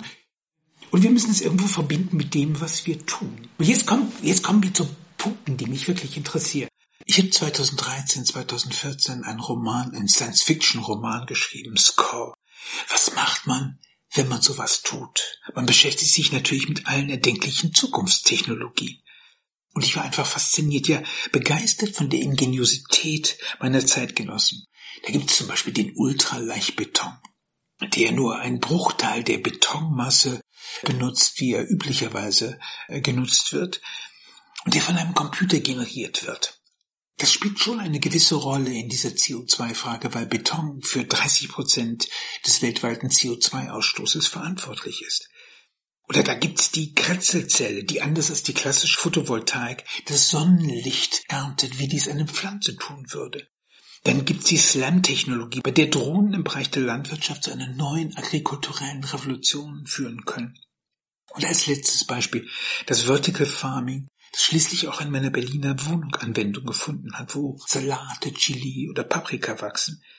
Da hat man die sechsfache Ausbeute dessen, was in der freien Natur möglich ist. Aber man braucht Energie, LED-Lampen, Computer und so weiter. Alle Verfahren, wenn man das zusammenfasst, verdanken sich letztlich der digitalen Revolution. Und wenn man so will, ist der Computerchip selbst der Inbegriff der Nachhaltigkeit. Hat sich doch der Energiewirkungsgrad einer Siliziumzelle seit den 50er Jahren um einen Milliardenfaktor gesteigert. Aber hier beginnt mein Erstaunen. All dies wird gar nicht wahrgenommen. Stattdessen gibt es Verzichts- und Schrumpfungspredigten, Degrowth, Neo-Malthusianismus. Nochmal, diese kognitive Dissonanz, weil offenbar eine ganze Schicht irgendwie diesen Realitätstest nicht mehr. Meine Frage ist, wir sind in, in einer Situation, wo, wo die Energiefrage zu einer drohenden Deindustrialisierung, zum Beispiel Deutschland, Österreich und so weiter, wirklich ernsthaft führt. Und ich sehe nicht, dass unsere politische Klasse die, die Bedrohung wahrnimmt. Ich habe hier so ein paar Dinge mir aufgeschrieben. Es gibt diesen Dieselzusatz AdBlue. Der wird nicht mehr hergestellt, weil die SKW-Stickstoffwerke Priesteritz eingegangen sind. Aber vom Gesetz wegen ist, hier, ist, ist das vorgeschrieben, dass wir das brauchen. Und jedes zehnte Auto würde, wenn das nicht mehr da ist, einfach nicht mehr fahren. Äh, dann hat Europa zwei Drittel seiner Düngemittelproduktion eingestellt. Und man glaubt, das hat keine Folgen. Ich sehe lauter Deindustrialisierungsvorzeichen und frage mich, sehen die das nicht? Ja, das ist eine, ich wünschte mir, ich hätte eine, eine Antwort auf diese, auf diese Frage. Äh, mein, mein Verdacht ist zunehmend der, dass ein bisschen so eine Augen zu und durch Mentalität ist und man hofft einfach drauf, so schlimm würde es schon nicht kommen. Das ist meine einzige, also das ist wirklich die einzige Erklärung, die, die ich habe, weil genau wie Sie sagen, ich meine, die, die, die Zeichen sind eindeutig. Es findet eigentlich relativ wenig statt, um sich auf das schlimmste Szenario vorzubereiten. Ich glaube, heute war da, wenn ich mich richtig informiert habe, heute war der erste Tag, wo das Bundesland Baden-Württemberg einen Aufruf gemacht hat an die Bevölkerung, zu bestimmten Tageszeiten bitte eben äh, das Handy nicht zu laden und, äh, Wirklich? und, Strom, ja, und Strom zu nutzen. Heute und, und angeblich, also zumindest war das der Artikel nicht gestanden, dass das das erste Mal war in der baden-württembergischen Geschichte, also es gibt ja diese Konsequenzen jetzt schon und ich meine, die Politik hat uns ja noch vor drei Monaten erklärt, dass zum Beispiel Stromproduktion in Deutschland nie ein Problem sein wird, also dass dieser, dass das reine Panikmache ist und jetzt auf einmal ist doch wieder immer wieder die Rede vom möglichen Blackout oder eben von, von und das ist ja eine Form der Rationierung. Wenn das Bundesland aufruft, nicht eben den Föhn nicht einzustecken, ist das eine Form der Rationierung. Das ist jetzt kein großer Lebenseinschnitt, aber es ist eine Form der Rationierung. Aber ich glaube, auch hier gilt, da, was wir in der Geschichte schon öfter erlebt haben. Das ist einfach, wenn die Ideologie wichtiger ist als wie die, die, die Fakten, dann ist man eben in dieser hegelianischen Wahrnehmung, dass das ist tragisch für die Wirklichkeit, ja. aber hat keine Konsequenzen für meine Idee. Ich meine, wir haben das erlebt, das war, das war, das war ja das immer, ob das im Kommunismus war, ob das im Faschismus war, wo ja immer die Annahme war, es ist eigentlich die Wirklichkeit, die daneben liegt, aber auf keinen Fall die Ideologie. Und ich glaube, wir befinden uns in, in, in zumindest in einer leichteren Form. Noch einmal, ich, wir befinden uns nicht kurz vor dem Ausbruch eines neuen Faschismus, sondern eines neuen Kommunismus. Das glaube ich nicht. Aber wir befinden uns sicherlich in einer Form der, der Fehlentscheidungen, weil man einfach von gewissen ideologischen Ideen nicht abrücken möchte. Also nur, ohne jetzt das Thema zu wechseln. Aber Deutschland und, und Österreich übrigens auch. Aber das österreichisch-deutsche Verhältnis zur, um zwei Dinge herauszugreifen, zur Kernenergie und zur Gentechnik ist eigentlich, das grenzt ans Absurde, weil wir reden ja nicht, nicht nur davon, jetzt über den Einsatz kann man ja diskutieren, aber es ist ja sogar die Forschung in dem Bereich verpönt. Ja, ja. Also das sind ja, das sind ja, da, da, da hat man sich, ich meine, jetzt mit der Energiekrise wandelt es sich ein bisschen, aber noch vor ein, zwei Jahren hat man sich ja, wenn man das befürwortet, nur die Forschung befürwortet hat, hat man sich ja ins gesellschaftliche Abseits gestellt. Also Gentechnik war ja überhaupt, das ist, das ist, das war Gott sei bei uns. Und dann lustigerweise muss man, oder zynischerweise, und dann war aber bei der Politik die Überraschung groß, wenn im Zuge der Pandemie ein Impfstoff, der mit eben den Erkenntnissen dieser Forschung hergestellt worden ist, dann wundert man sich, dass die Teile der Bevölkerung ablehnen, wenn man ja genau der Bevölkerung über Jahrzehnte erklärt hat, alles, wo Gentechnik drinnen ist, ist das Schlimmste überhaupt. In jedem Supermarkt, auf jedem Reisbäckchen, auf jedem Magerquark, auf jedem Schokoriegel steht drauf, gentechnikfrei, gentechnikfrei, gentechnikfrei. Aber beim Impfstoff sagt man auf einmal, der ist besonders gut, weil eben inklusive Gentechnik. Und dann wundert man sich, dass die fast im Pavlovschen Sinne antrainierte Reaktion der Menschen ist, oh, das kommt mir gefährlich vor. Und das Gleiche ist jetzt eben in der, in der Energie- und Stromfrage, dass wenn man nämlich den Menschen erklärt hat, 14 Jahre lang, äh, es gibt nichts Gefährlicheres und Schlimmeres und Tödlicheres als wie die Kernenergie, naja, dann ist es natürlich schwierig, dass man da eine Kursänderung stattfinden lässt. Aber manchmal ist, glaube ich, die, ich weiß nicht, von wem dieser Spruch ist, aber ist wirklich immer die, die normative Kraft des Faktischen, weil wenn eben dann auf einmal die Lebenserhaltungskosten steigen, wenn auf einmal der Stromverbrauch vom Alltagsgegenstand zum Luxusgegenstand wird, da wird relativ schnell ein Umdenken stattfinden. Und ich glaube, das ist etwas, was nur kurz, um es ein bisschen mit dem politisch-philosophischen zu verbinden. Das ist ja, glaube ich, etwas, was bei uns schon die Politik verlernt hat. Es ist sowohl Deutschland wie Österreich, wir sind Republiken. Wir sind keine Mehrheitsdemokratie. Also wenn, wenn 51 Prozent der Bevölkerung sagen, wir sollen kollektiven Selbstmord begehen, ah, das funktioniert nicht, weil wir sind eben, wir sind republikanisch verfasst und nicht, und nicht rein auf einem, einem Majoritätsprinzip. Also es ist ein bisschen enttäuschend, dass die Politik eigentlich wirklich zum Teil nur mehr auf Umfragen reagiert, aber diese Umfragen können wahnsinnig schnell schwanken. Das ist ein bisschen, finde ich ein bisschen, ein bisschen enttäuschend. Also ich finde nach wie vor die Frage, ob die Politiker sich über das Betriebssystem des zeitgemäßen Kapitalismus so ganz im Klaren sind, schon interessant, weil diese Meldung, Sie haben eben die Baden-Württemberg angeführt, aber man könnte natürlich auch die Schweiz vor paar Tagen, die dann äh, davon abrät, äh, Elektroautos im Winter zu benutzen. okay, offenbar ist die Lösung, ist das Problem. Und wenn ich jetzt nochmal auf den Nachhaltigkeitsgedanken zurückgehe, der hat ja ein, sagen wir mal, ein positives Moment. Der sagt, okay, der zeitgemäße, nennen wir ihn mal scherzweise als Aliens, der fossile Kapitalismus äh, hat ein Problem. Das Problem besteht darin, er hat die Rechnung ohne den Wirt gemacht. Und wer ist die Wirt? Der Wirt natürlich die Natur. So, das stimmt bis zu einem gewissen Grad, ist es ja definitiv so. Also unsere industriellen Gesellschaften, das war Gemeingut, äh, Sonne, Wasser und dergleichen. Und man hat das einfach ausgebeutet und sich nicht groß weiter bekümmert, irgendwie, dass man Dinge nachhaltig da äh, hält. Okay, soweit ist gut. Aber die Antwort war jetzt eher Franz Altmäßig. Man verbündet sich mit dem Wirt und will gar keine Rechnung haben. Und die Rechnung wird aber trotzdem ausgestellt. Jetzt, jetzt kommen wir zu dem Rechnung. Die Rechnung lautet dann doch irgendwie, das hat sehr viel mit unserer, mit unserer heutigen Computerwelt und, oder auch mit unserer heutigen technologischen Welt zu tun, weil nur da werden die Lösungen kommen. Und sie werden nicht kommen, äh, dass man sozusagen einfach in die, in das Jahr 1860, wie Sie vorhin gesagt haben, zurückgeht, in eine vorenergetische Zeit. Es sei denn, äh, dass man den Malthusianismus predigt. Und das ist eigentlich die schrecklichste Predigt, die man sich so vorstellen kann. Wir haben eine neue Schlafwandlerklasse die interessant ist, die im Schlafwagen fährt und auf Sicht fährt, kurzfristig. Und erstaunlicherweise muss ich sagen, dass der Nachhaltigkeitsbegriff in dem Augenblick äh, gekommen ist, als die Zukunftskonzepte immer dünner wurden.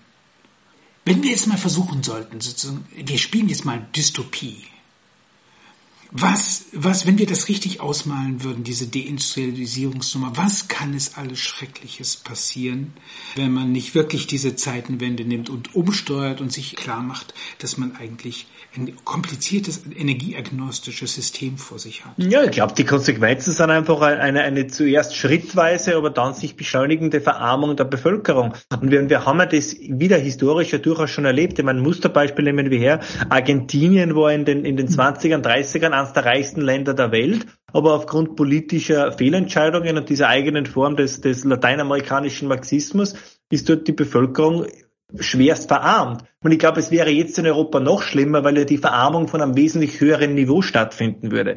und ich glaube eben, das ist etwas, was man massiv unterschätzt, ist, ist äh, die, die, wenn man naja, was heißt verarmen? Wie kann man sich das vorstellen? Naja, bemerken Sie jetzt schon, wenn, es ist ja nicht eine Verarmung, dass plötzlich wer zu mir in die Wohnung kommt und mir meinen Fernseher wegnimmt oder, oder, oder etwas. Aber es ist eben so, es werden einfach gewisse Dinge weniger und weniger und weniger und weniger leistbar. Und das ist, das ist wieder, wir, wir müssen da, was ja Sie auch sehr gut machen, wir müssen da sicher immer ein bisschen in den psychologischen Faktor eintauchen. Es wird uns in Europa auch in 100 Jahren noch besser gehen, als es wie unseren Vorgängern vor 200 Jahren gegangen ist. Aber mit dem vergleichen wir uns ja nicht. Sie gehen ja auf der Straße an nicht zu einem Obdachlosen hin und sagen, naja, dein Leben ist schrecklich, aber vor 150 Jahren ist es den Menschen noch schlechter gegangen als wie dir. Das macht ja niemand. Also wir messen uns ja an dem, wie es uns jetzt geht. Und es wird eben dann den Menschen auffallen, naja, vor, vor fünf, sechs, sieben Jahren war es eben nur möglich, eben im Sommer, ich nehme jetzt nur ein Beispiel, aber wir in Österreich und Deutschland das gerne machen, eine Flugreise nach Mallorca oder, oder, oder eben war das gewohnt, vielleicht alle fünf Jahre ein neues Auto oder, oder eben alle zwei Jahre einen noch größeren Fernseher. Kann man jetzt bei allem sagen, aber braucht man das wirklich? Aber das ist eine, das, ob man es wirklich braucht, ist eine separate Frage. Jetzt ist halt dann, wird es dann so werden, dass man eben das Geld für andere Dinge ausgeben muss, eben sei es dann Leben Lebensmittel, sei es Mieten, sei es eben die, die Dinge des, des, des täglichen Gebrauchs. Und alles, was unter Anführungszeichen in die Luxuskategorie fällt, wird schwerer und schwerer und schwerer erschwinglicher. Wir überleben werden wir das alles, aber die Zufriedenheit, die generelle, glaube ich, wird einfach abnehmen. Und, und es wird halt immer schwieriger und ich glaube, das muss man offen ansprechen. Das ist in Österreich so, das ist in Deutschland so. Ähm, ich weiß nicht, wie das bei Ihnen war. Aber, aber wenn man sich anschaut, meine Elterngeneration, da war das, meine Eltern sind geboren, das wird ungefähr altersmäßig ein bisschen älter als wie sie, aber die sind geboren in den, in, in den 40ern und eigentlich war trotz allem, sag ich, mein Vater, es ist eigentlich von Jahr zu Jahr besser geworden. Es war nie perfekt, aber der Ausblick war immer eine, auf die Situation wird besser. Und wenn man jetzt mit jungen Menschen spricht oder mit, oder mit denen, die sagen, die, die, die Aussicht ist immer schlechter. Und das ist ja sogar psychologisch nicht wahnsinnig gesund, wenn man praktisch ständig in Angst vor der Zukunft ist. Und deshalb glaube ich, da ist diese Faktoren, die man, die man nicht unterschätzen sollte. Also ob, ob das Ganze sich dann entlädt, sei es jetzt in, in politischem Radikalismus oder, oder so, das würde ich jetzt einmal nicht ausschließen. Man, während wir hier sprechen, das ist nur eine kleine Randgruppe, aber ich glaube eben die, die Verhaftung von diesen 25 Mitgliedern der, der Reichsbürger, okay. die da geplant haben, das Parlament zu stürmen, ähm, das ist, ja, das ist, es ist vielleicht, es ist, ich glaube, die Deutschland steht nicht kurz vor, vom, vom Umbruch oder vom Niedergang durch Revolution. Aber man darf nicht vergessen, jetzt lehne ich mich ein bisschen weiter aus dem Fenster historisch, aber man hat auch 1923, nach dem ersten Hitlerputsch, hat man sich auch lustig gemacht über die Nazis und hat gesagt, na, das sind, das sind Clowns und die praktisch, die sind halt gewalttätig, aber nicht ernst zu nehmen. Ne? Wir wissen genau, was zehn Jahre später dann passiert ist. Man hat sich über die Kommunisten und die Bolschewisten lustig gemacht. Aber wenn einmal gewisse Bedingungen erfüllt sind, dann kann auch der, der jetzt als radikale Randfigur gilt, kann in zehn Jahren dann plötzlich eine interessante Option sein. Und ich glaube, das unterschätzen wir. Das sei das jetzt in Österreich, sei das in Großbritannien, sei das in Deutschland, dass die politische Klasse geht davon aus, egal ob die Zeiten jetzt gut schlecht oder mittel sind, die Bevölkerung wird es einfach mittragen, weil es ist, unter Anführungszeichen, wie wir bei uns sagen, es ist eh wurscht. Aber irgendwann ändert sich das. Also irgendwann wird diese, diese aufgestaute Wut jemanden finden, der die Menschen abholt. Das kann dann, was auch immer das für eine Figur dann ist. Also das, ich, ich bin keiner, der ständig den neuen Hitler an die Wand malt. Nichts lege mir ferner. Aber irgendwann wird es zu einer, zu einer, auch einer systemischen Veränderung führen. Weil meine, wir brauchen uns ja die Umfragen in Deutschland anschauen und in Österreich sagen sie das Gleiche. Also mir würde Angst und Bange, wenn man sich ansieht, wie groß die Unzufriedenheit mit der Politik, aber dann dicht gefolgt mit den Medien ist. Also die Menschen vertrauen weder denen, die sie regieren, noch denen, die angeblich den Regierenden auf die Finger schauen. Und ich glaube, der erste Schritt ist so ein bisschen das innere Exil, weil man sagt, okay, solange es mir wirtschaftlich gut geht, lasst mich in Ruhe mit der Politik. Also wenn es dann wirtschaftlich schlechter geht. Ich glaube, dann natürlich, dann, dann wird irgendwann dieses innere Exil umschlagen in den Wunsch, etwas zu tun. Wie sich das dann äußert, kann ich nicht sagen. Aber äh, kleineres Beispiel, ich kann mich erinnern, ich habe ein wenig äh, zurückrecherchiert. Zehn Jahre vor Brexit ist jeder, der gesagt hat, es wird überhaupt die Möglichkeit geben eines Austritts aus der EU, hat auch gesagt, ja, lächerlich, also das mhm. wird nie passieren, ja. unmöglich. Und dann auf einmal passiert es. Wird, ob das richtig oder falsch ist, ist eine separate Diskussion, aber das noch als unmöglich gedachte ist möglich geworden. Wenn man vor fünf Jahren gesagt hätte, wir diskutieren in Europa, ob wir im Winter genug Gas haben, um zu heizen, hätte man gesagt, das ist lächerlich. Wenn genau. man vor zwei Jahren gesagt hat, wir diskutieren, ob man das Licht aufdrehen darf oder nicht, eben aus Stromgründen, hätte man gesagt, völlig irrsinnig, wird nie passieren. Und jetzt passiert es. Also ich glaube, wir, wir müssen uns langsam daran gewöhnen, auch die noch vor kürzerem als unrealistisch geltenden Szenarien wieder durchaus als als möglich zu betrachten. Und jetzt will ich ein bisschen eine Brücke schlagen zu einem Thema, in dem Sie wesentlich mehr verwurzelt sind als wie ich. Und dann ist eben die Frage, wie werden die Staaten reagieren? Werden sie, was vielleicht eine wünschenswerte Reaktion wäre, eine Kursänderung machen? Oder wird man versuchen, weil es die technischen Möglichkeiten gibt, dass sich vielleicht dann doch die Systeme mehr und mehr und mehr in seine Art, wir haben jetzt keinen anderen Begriff, darum benutze ich den, in so eine Art technokratischer Diktatur verwandeln. Und da muss ich sagen, weil wir zuerst von den, den Farmern in den Niederlanden gesprochen haben, aber zum Beispiel, was in Kanada vor eineinhalb Jahren passiert ist, wo da diese, diese Lasterfahrer, diese Trucker bei ihren Protesten, mhm. dann die, die Konten gesperrt worden sind und mhm. lauter solche Sachen, das finde ich schon beängstigend. Und ich bin schon, letzter Punkt, wenn ich darf, schon überrascht, wie jetzt die, die, der, der internationale Aufruhr über, über die Zero-Covid-Politik in China naja, es ist ja nicht so, dass man das nicht bei uns auch versucht hätte. Also, und wenn die mhm. Pandemie noch ein Jahr länger gedauert hätte, möchte ich nicht wissen, was da noch für Dinge auf uns zugekommen wären. Also, Psychologisch gesehen ist es ja durchaus nachvollziehbar, dass die Millennials in den Millenarismus abgleiten es verstehe ich gut, weil die äh, Generation vor ihnen hat ihnen eigentlich keine Zukunft mehr malen können, die wirklich attraktiv ist und wo man gesagt hat, da wird es sein. Es wurden eigentlich eher so quasi dunkle Bilder gemalt und jeder der Boomer war der Meinung, so, naja, meinen Kindern wird es eigentlich nicht besser gehen als mir. So, dass diese Vorstellung da ist, verstehe ich gut. Jetzt kommen wir, da sind wir fast wieder im religiösen Register. Jetzt kommt dieses Moment, dass man sagen kann, Apokalypse ist Selbstermächtigung ohne Ende. Ich habe mir zu diesem Behufe Margaret Klein Salomon, also quasi Lead, kennen Sie dieses Dokument von ihr? Nein. Margaret Klein Salomon ist eine amerikanische Psychologin, die ist der Climate Emergency Fund angeschlossen und hat 2017 ein wahnsinniges Dokument geschrieben mit dem Titel Leading the Public into Emergency Mode. Wie man die Öffentlichkeit in den Ausnahmezustand versetzt. Wenn Sie das lesen, haben Sie Karl Schmidt in Reinform. Ich habe vor ein paar Tagen mit, äh, mit Philipp Manu über Karl Schmidt äh, geredet. Eigentlich souverän ist, wer über den Ausnahmezustand befindet. Und man sieht eine junge Frau, die sagt, was der große Vorteil ist, dieses Emergency Mode. Die sagt, okay, das ist die Pearl Harbor Situation. Wir werden angegriffen und plötzlich halten alle zusammen. Wir sind gewissermaßen kollektiv. Wir sind vereint, verschmolzen. Jeder ist als freies Radikal gewissermaßen erlöst von seinem individuellen Elend, das er ansonsten als Instagram oder Instagirl oder Instaboy bespielen müsste. Endlich sind wir eins, endlich sind, und jetzt kommt dieses Pearl Harbor Moment. Sie bringt es tatsächlich fertig, was ich auch interessant finde, äh, das Manhattan Project herbeizuzitieren, sagt, eine Gesellschaft hat in kürzester Zeit große Dinge geschaffen, was de facto stimmt.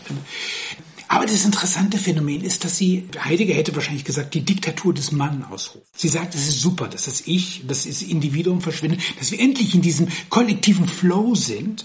Und dann gibt es so psychologische Erwägungen Richtung Superhuman und dergleichen, wo man im finstersten, im finstersten äh, Terrain ist. Und man sieht eine einzige Selbstermächtigungsgeste. Auch das würde ich in, in gewissen Teilen verstehen. Ich glaube nur. Und dann an der Stelle kommen wir in diese in die, in die Theologie wieder rein. Wenn ich in der Apokalypse bin, bin ich in metaphysischer Zeit. Ich habe jetzt keinen Realitätscheck mehr. Also ich bin eher so hegelisch, dass ich so fliege da, umso schlimmer für die Tatsachen. Und das führt dazu, dass man die wirklichen Lösungen an den wirklichen Lösungen vorbeigeht, keine Fragen mehr stellt. Das ist das, was ich so interessant finde, die, die Apokalypse als Wunschmaschine. Ist doch super. Ich muss nicht mehr über die Geschichte nachdenken. Ende der Geschichte, super. Ich muss nicht mehr darüber nachdenken, was es mit der Technologie so genau ist, weil da wird's ja schwierig. Greta Thunberg hat einen wunderbaren Satz gesagt, man könnte sie dafür küssen. Die hat gesagt, ach, die großen Fragen sind einfach. Wirklich schwierig wird's bei den einfachen Dingen, zum Beispiel welche Socken ich heute Morgen anziehen soll. Die Details, da sitzt der Teufel drin. Aber die Verführung, die einfache Verführung lautet Apokalypse. Und man sieht sich die Politiker an und ich würde sagen, eigentlich fast durch alle Parteien hindurch ist irgendwie diese Idee der Nachhaltigkeit, des Greenwashing allgegenwärtig. Aber das Bewusstsein für die Lösung es fehlt.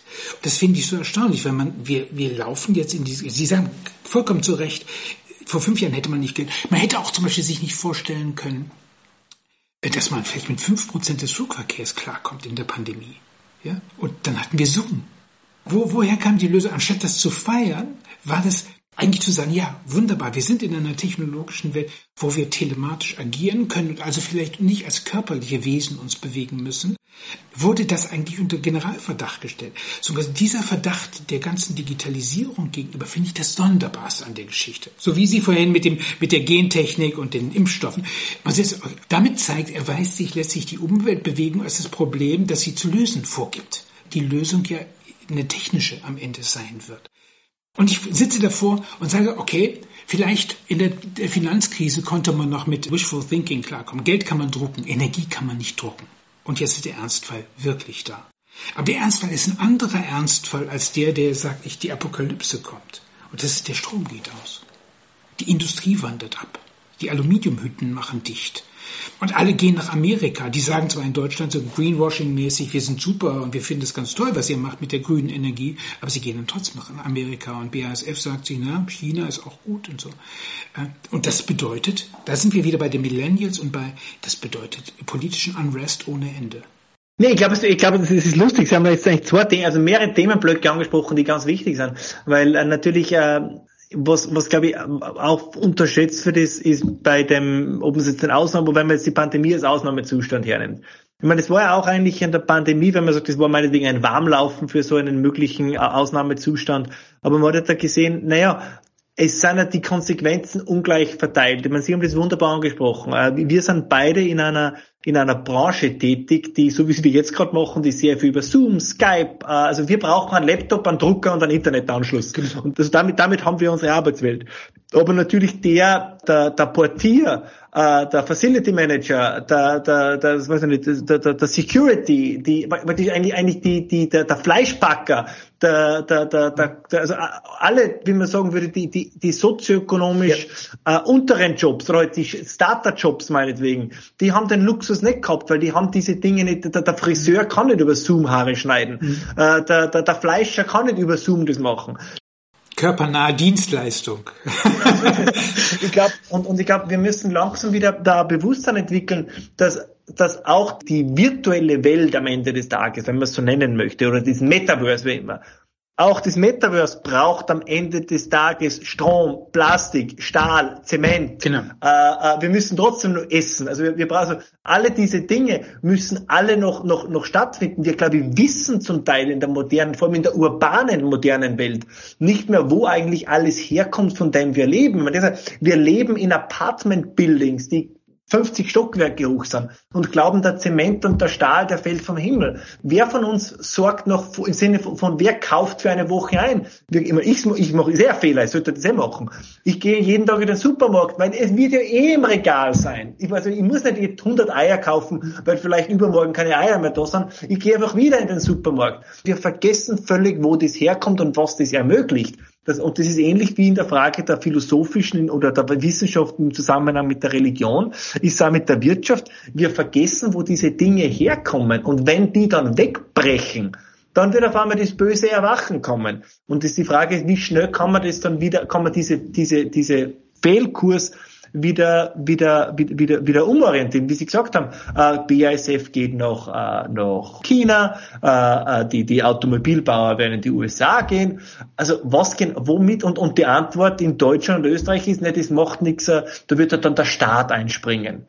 Ja, also das, ob das funktionieren wird, aber auch da, weil, wie Sie sagen, wir können Energie nicht drucken, aber sowohl Berlin wie Wien behaupten ja, wir können es. Die Frage ist dann immer, ist das Wissen es diese Personen, diese Akteure, wissen sie es wirklich nicht besser? Auch da wiederum das Nichtsehen der Zusammenhänge. Mich, mich hat, ich habe, äh, weil ich eine Geschichte der Digitalisierung geschrieben habe, mich hat das Manhattan Project interessiert.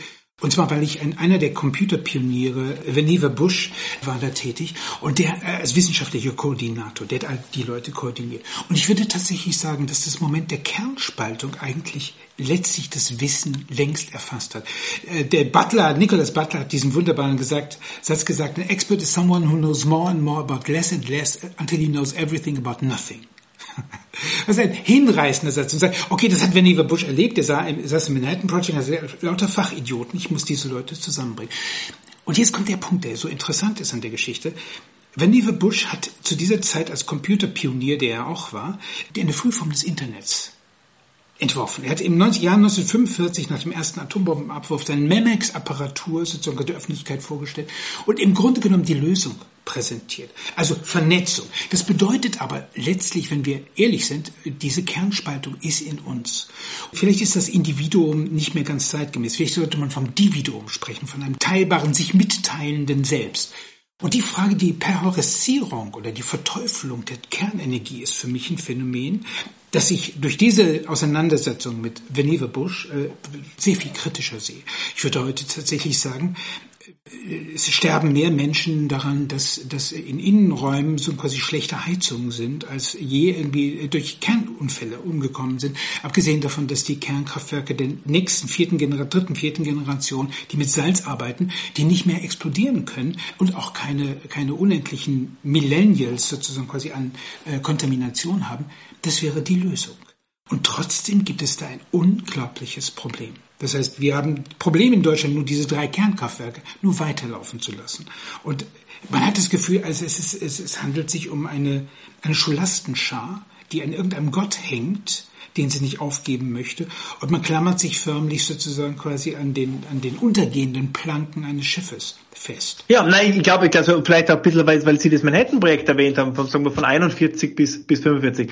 Die technologische Moderne, wie es wir jetzt erleben, ja. ist im Grunde genommen geboren worden im 19. Jahrhundert. Das war 1831 mit, mit Faraday, die magnetische Induktion, dann, dann praktisch der, der Pflanzenmetabolismus von, von Liebig 1840 und dann der Elektromagnetismus durch, durch Maxwell in den, in den 1860ern. Und auf dem baut das alles auf. Und das war eigentlich das, vor allem Deutschland darf da durchaus stolz auf sich sein. Das war die Idee, sei es jetzt das Humboldtsche Ideal oder praktisch das, das, die deutsche Universitätsstruktur, die eigentlich diese und das, das ganze deutsche Bildungswesen auch dann in Großbritannien und in den USA was dann erlaubt hat, dass solche Individuen eben wie ein, ein Neumann, ein Teller, ein Fermi, dass die groß geworden sind. Wir vergessen das ja immer, die haben zwar in den 40ern das erreicht, aber sie haben ja studiert und aufgewachsen, sind sie eigentlich in den alten, unter Anführungszeichen, alten Systemen der viktorianischen Monarchie. Und, und wir, wir leben immer noch von, von dem wissenschaftlichen, kulturellen Kapital, was in dieser sehr kurzen Zeitspanne aufgebaut worden ist. Wir verteufeln es jetzt gern. Aber eigentlich ist alles in der Zeit gelegt worden. Und wir haben, glaube ich, zum Teil, wir haben einfach dieses, dieses Mindset zu sagen, das ist einfach nicht mehr da. Ich meine, es ist doch, es ist doch absurd. Wir, wir, wir leben in einer Welt, wo angeblich, ich glaube es ja nicht, aber das wird das separates. Der Bau eines neuen Kernkraftwerks, sagt man, dauert 10 bis 15 Jahre. Du hast eine Technologie, die wir kennen, die uns klar ist. Für das brauchen wir 10 bis 15 Jahre. Aber von der Kernspaltung 1938 am Kaiser Wilhelm Institut bis zur ersten Atombombe hat sieben Jahre gedauert. Da stimmt irgendwas nicht. Also, also ich kann was komplett Neues entdecken und umsetzen in sieben Jahren und kann was, aber wir erleben diese anderen Dinge auch. Ich, meine, ich sage immer, ich meine, wenn, wenn, viele Menschen sind immer begeistert, die Skyline von New York, die Golden Gate Bridge. Das ist alles gebaut worden in vier bis fünf Jahren oder ein bisschen länger im Falle von New York während einer großen Depression. Ich glaube, wir, wir können gewisse Dinge nicht mehr. Wir können es nicht mehr. Äh, und, ich, ich, und, und, und wieder sind wir wieder bei dem. Darum ist, ist so technologisch das alles klingt. Aber es ist eine kulturelle Frage. Also zum Teil Absolut. Jetzt lehne ich mich ganz weit aus dem Fenster. Vielleicht haben wir zum Teil diese Technologiefeindlichkeit und alles, weil wir es einfach nicht mehr können. Man, wann war das letzte Mal ein Mensch am Mond? Und wir waren seitdem nimmer am Mond. Also eigentlich kann man sagen, eigentlich hat, hat die, die, die, die, die, wenn man jemand von 1860 nach 1960 in der Zeitmaschine gesetzt hätte, das wäre eine komplett neue Welt. Das, das ist also das, das, das also mit der Technologie, was du da getan hat. Aber wenn wir jetzt ganz ehrlich sind, im Grunde genommen haben wir ja nur das, was in dieser Zeitphase erfunden worden ist. Wir haben es verkleinert, verbessert, effizienter gemacht, aber wirklich einen, einen neuen Durchbruch in dem Sinne, vielleicht mit Ausnahme der Kernenergie, haben wir eigentlich nicht gehabt. Ich meine, es ist ja das Internet am Ende des Tages eine Weiterentwicklung des Telegraphen. Eine großartige, verstehen Sie mich nicht falsch, aber es ist eine Weiterentwicklung des Telegraphen. Es ist, es ist, äh, also alles lässt sich zurückführen wieder auf diese Erfindungen des 19. Jahrhunderts. Also wir haben da, glaube ich, ein bisschen auch die innovative Kraft verloren, weil wir eben nimmer, meiner Meinung nach, die Erziehungs-, die scholastischen Systeme haben, die das erlaubt haben. Ich sage mal, ich will jetzt nicht das Rad zurückdrehen ins 19. Jahrhundert. Nein, nein, wer will aber, das? Aber, richtig, wer will das? Aber ich glaube, dass einfach, einfach, äh, ob nicht eine gewisse unterbewusst vielleicht, ob das nicht eine gewisse Auflehnung ist gegen eine, eine, eine Vergangenheit, von der man das Gefühl hat, dass man deren Größe nicht mehr erreichen kann. Ganz pathetisch ausgedrückt. Verstehe. Wenn wir jetzt mal nur diesen, diesen Use Case durchspielen, der deutschen Energiewende 2011 ausgerufen, und äh, äh, zurückgehen als diese beiden Aliens in diese Zeit und sie uns fragen, was hätte man eigentlich damals konzipieren müssen architektonisch. Wenn wir ausgehen davon, dass dass man jede erdenkliche Energieform nimmt und einspeisen kann, dass jeder in diesem System Produzent sein kann, müsste das Netz energieagnostisch sein. Streng genommen müsste es gebaut sein wie das Internet, so eine Art Internet 4.0.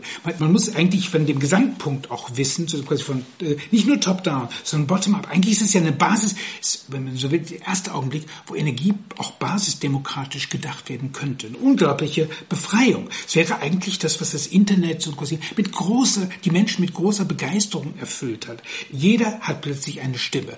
Jeder kann plötzlich Energie einspeisen. Das hätte aber architektonisch bedeutet, dass man ein, solches Smart Grid tatsächlich baut. Es hätte weiterhin bedeutet, dass man quasi an jedem Endpunkt ein Datameter, ein Datenmesser hätte einbauen müssen. Man hätte jeder, damit diese, damit die Architekten des Systems überall wissen, wo etwas, wo etwas läuft. Wie beim Streaming, bei Video Streaming müssen die Architekten, die, die Softwarearchitekten ganz genau wissen, was der Traffic ist und so weiter, wie sie es komprimieren können und so weiter und so fort, wo sie im Zweifelsfall einen neuen Server einschalten. Unendlich komplizierte architektonische Frage, und jetzt hat mir die andere Tess erzählt, was ich, was mich wirklich fassungslos gemacht hat.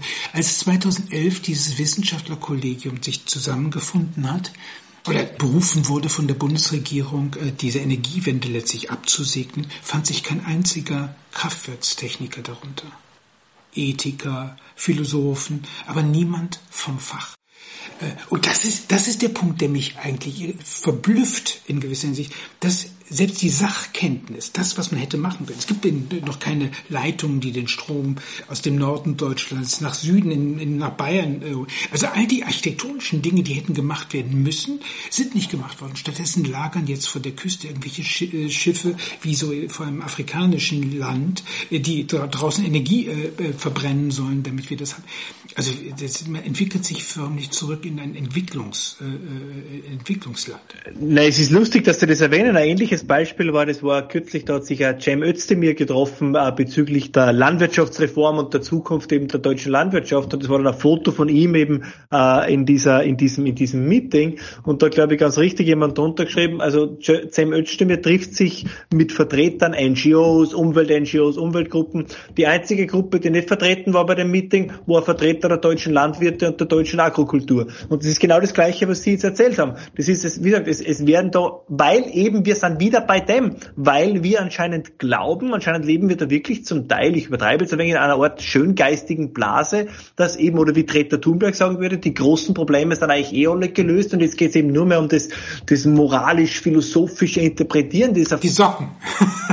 die ja, genau, richtig. Es geht, genau, genau, es geht die Socken, welche Socken Es geht nur mehr um die Socken. Und kein Mensch eben redet mehr darum, dass das ja auch gebaut werden muss. Ich meine, die Deutsche haben es völlig richtig gesagt. Ich meine, die deutsche Energiewende auch, und es geht ja immer weiter, wenn sie sagt, wir werden jetzt dann die Anzahl der Windräder verdoppeln. Viel Glück, die ganzen Kommunen und Gemeinden werden sagen, seid ihr verrückt, bei uns wird sie sicher kein Windrad aufstellen. Und wie Sie gerade gesagt haben, wir können ja nicht einmal die Stromleitungen von der Nord- und der Ostsee nach Bayern legen, weil jeder sagt, seid ja wahnsinnig, diese riesen Hochspannungsleitungen, also durch mein Ort sicher nicht. Es scheitert eben wieder an der, an der, an der, an der Realität, anders kann man es gar nicht, äh, kann man es gar nicht formulieren. Und meine Sorge ist nur, und deshalb für die sehen wir jetzt, dass eben jetzt was ganz was Perfides passiert. Das, und wir sehen es jetzt, es kann die, die, die Politik die Bevölkerung immer wirklich von ihrem politischen Programm überzeugen. Aber jetzt greift sie natürlich zur letzten Alternative oder zur vorletzten Alternative, die sie noch hat. Und das ist einfach das, wir schütten die Geld, die Menschen zu mit Sozialleistungen, wir schütten sie zu mit, mit gedrucktem Geld, wir halten sie praktisch ruhig, wir, wir versetzen sie in so einen Ort Matrix-Zustand, wo also wir geben, ich meine, Alexis de Tocqueville beschreibt es eigentlich wunderbar mhm. äh, in seiner in seiner Dystopie, wie eine Demokratie endet oder wie eine, äh, eine Demokratie in der Tyrannei endet. Also man gibt den Menschen gerade so viel, dass sie zwar nicht zufrieden sind, aber sie bekommen so viel, dass man sagt, naja, oder, jetzt, das will ich jetzt auch nicht gefährden. Also, also, also, also wie man sagt, zum, zum Leben zu wenig, zum Sterben zu viel. Ich glaube, dass das, weil man vor, ich glaube, dass das nicht nachhaltig ist. Ich glaube, dass wir jetzt in eine Situation kommen werden, wo ich sage jetzt einmal, die Stromrechnung steigt um, um 30 Prozent, aber der Staat kann die Sozialleistungen nur um 10 Prozent erhöhen und, und diese Kluft wird dann immer größer. Also eine Art Weimarer Szenario, wo einfach dann die EU, in dem Fall die EZB, mit dem Drucken nicht mehr nachkommt. Und dann ist eben die Frage, was ist dann das Szenario danach?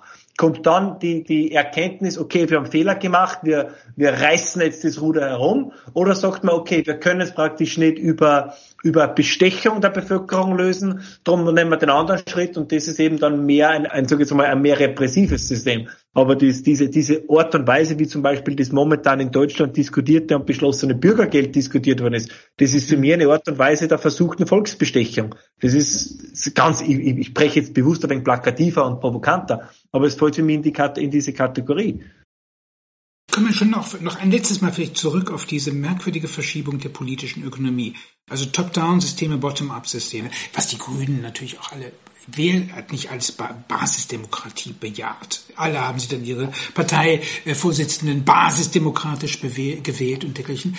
Aber das ist natürlich schon eine tiefe Veränderung einer Gesellschaft. Plötzlich hat jeder eine Stimme und jeder hasst das Unschöne, was man in den sozialen Medien hört. Man sagt, es ist alles toxisch, aber es ist erstaunlicherweise läuft das alles, die Kritik an dem läuft alles über die sozialen Medien. Was bizarr ist. Offenbar will man nicht sehen, was man doch selber die ganze Zeit benutzt. Ich glaube schon, dass es eine tiefe, eine tiefe, die Digitalisierung insgesamt eine unglaubliche Wertekrisen der Gesellschaft bewirkt. Man ist es nicht mehr klar, was Arbeit sein wird, wenn große Verwaltungen eigentlich erledigt werden könnten von Algorithmen und dergleichen. Das, ich verstehe schon, dass eine Gesellschaft Probleme damit hat. Aber ich glaube, das wird so fatal sein wie im 14. Jahrhundert, wo man in den äh, entstehenden Kapitalismus hineingeraten ist und 100, 200 Jahre eigentlich an alten Vorstellungen festgehalten hat. Also das heißt, die scholastische Schar, also wenn man so will, die Klasspolitik, hält an quasi aristotelischer äh, Philosophie fest, will aber nicht wahrnehmen, was eigentlich die, die Stunde geschlagen hat. Man will eigentlich die moderne, das moderne Betriebssystem, das räderwerkartige Betriebssystem nicht wahrnehmen. Und das äh, führt natürlich in die fürchterlichsten sozialen Verwerfungen hinein. Ich sehe Prozesse, ich habe 2013 ein Buch geschrieben, das hieß äh, Digitale Renaissance und sagt, endete mit dem finsteren Satz Warten auf Savonarola. Und ich, ich würde mich nicht wundern, sozusagen quasi, das Bußprediger, wir erleben ja sowas jeden Tag, können das lesen in den äh, ganzen Sachen. Man hört Bußpredigten äh, äh, und man, man hört ganz wenig Versprechen und ganz wenig Perspektiven, wie Dinge gelöst werden können. Das kriege ich überhaupt nicht mit. Und ich, das ist die Abwesenheit äh, sozusagen des Sachverstandes das ist für mich äh, wirklich irritierend. Und ähm, es macht, macht sich natürlich klar an der, wahrscheinlich die letzte Frage, die Atomkraft ist es wahrscheinlich, die das. Äh ja, aber, aber nur, nur um kurz, Sie haben das jetzt wunderschön gesagt. Man nehme, nehme doch als Musterbeispiel ja, also wer zum Beispiel auf sozialen Medien äh, den bekannteren Akteuren des öffentlich-rechtlichen Rundfunks in Deutschland folgt, das sind Prediger. Also ein Jan Böhmermann oder ein Georg Restle oder all die anderen, die sind Prediger. Das sind, ja. das sind, das sind, das sind wie, wie, Sie richtig sagen, das sind keine Satiriker oder Nachrichtensprecher, das sind genau wie Sie sagen, das sind im kleinen Savonarolas. Ihnen fehlt das Charisma, was ich vermute ein Savonarola gehabt hat. Nein, ich kann ich kann das nicht besser beschreiben. Da ist keine Aufbruchstimmung, da ist kein positives im Versprechen an die Zukunft, kein Plan. Es ist nur ein ja, die, da sind die Sünder, das, es, es ist, wie es eben auch in der, ein bisschen in der Reformation war. Man vergisst ja das gern. Die großen Hexenverbrenner waren ja nicht die Katholiken, das waren ja die Protestanten. Und da ist es irgendwo ja. ähnlich. Das, ist, das, das sind jetzt die Heretiker und, und die, die, ja. die vom Konsens abweisen und die müssen gebrandmarkt, äh, stigmatisiert und, und, und werden. Also sie haben völlig recht. Also diese, diese, also ich finde, der, der Savonarola-Vergleich ist, ist eigentlich ein, ein fantastischer. Also Gehen wir mal ins Jahr 2011 zurück und Sie werden als Alien, der vieles besser weiß, von der deutschen Bundesregierung angefragt und sagen, malen Sie uns mal die Zukunft der Energiewende auf.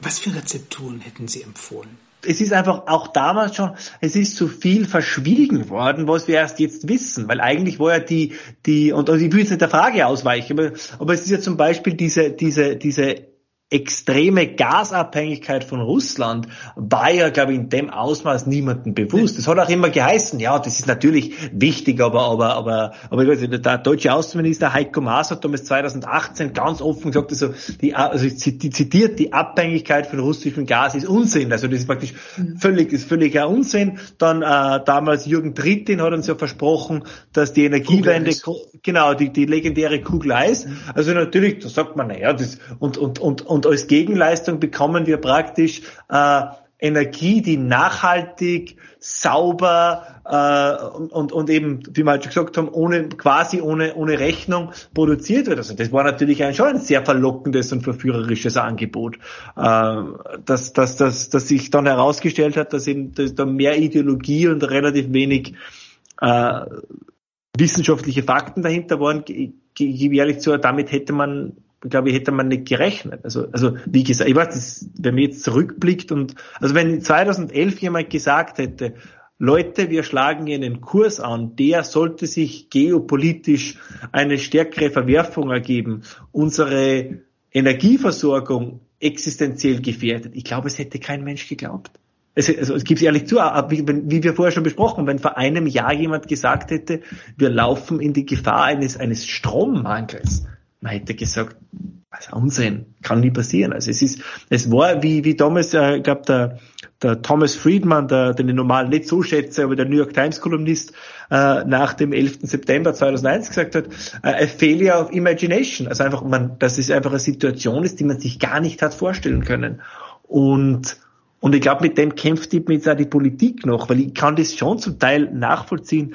Nehmen Sie an, und das ist, glaube ich, gerade für, für, in der, für einen grünen Politiker richtig, Sie haben Ihr Leben lang einer Idee verschrieben. Jahrzehnte. Und Sie haben für das als Student gekämpft. Und jetzt stellt sich heraus, dass die Idee vielleicht auf dünnen Füßen steht.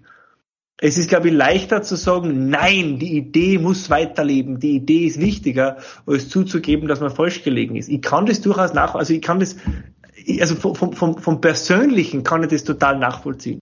Weil sie einen Sinn für die Religion haben. Genau, richtig, richtig, richtig, also das kann ich auch, aber es ist natürlich, äh, die Wende von der Energiewende, sage ich jetzt einmal, das kündige ich jetzt einmal ganz brutal an, die wird kommen. Ob sie 2022 kommt, ob sie 2025 kommt, ob sie 2030 kommt, wird sich zeigen. Die Kosten werden natürlich immer höher. Äh, und der Druck auf das politische System wird immer größer. Wir werden sehen, ich glaube, auch da, ich, ich hoffe, dass ich falsch liege, aber ich glaube, die wahre Krise kommt erst mit 2023, 2024. Äh, und es wird sich halt dann zeigen, wenn zum Beispiel die AfD plötzlich nicht 11 Prozent bekommt, sondern 22 Prozent, dann wird es auch im deutschen politischen System Spuren hinterlassen. Ich bin ja nicht mehr ganz jung und habe dann doch die 70er Jahre mitbekommen. Offen gestanden kann ich mich an keine einzige soziale Krise von einer solchen Tragweite erinnern, in der die gesamte Klasspolitik, und das ist auch so ein Phänomen, was ich erstaunlich finde, sich eigentlich mit runtergelassenen Hosen hat erwischen lassen. Eigentlich ist alle äh, haben irgendwie diese grünen Energien gepredigt und man hört, es sind Wörter. Das ist Schall und Rauch. Und das besteht den Realitätstest nicht. Und ich glaube, das, was passieren wird, natürlich dieses Zusammenstoßen mit der Realität. Die Energiefrage ist das Zusammenstoßen mit der Realität. Die Finanzkrise, da war noch denkbar, hatte mit Glaube, Liebe, Hoffnung und dergleichen zu tun. Jetzt ist das vorbei. Jetzt geht es an die, geht's an das Eingemachte.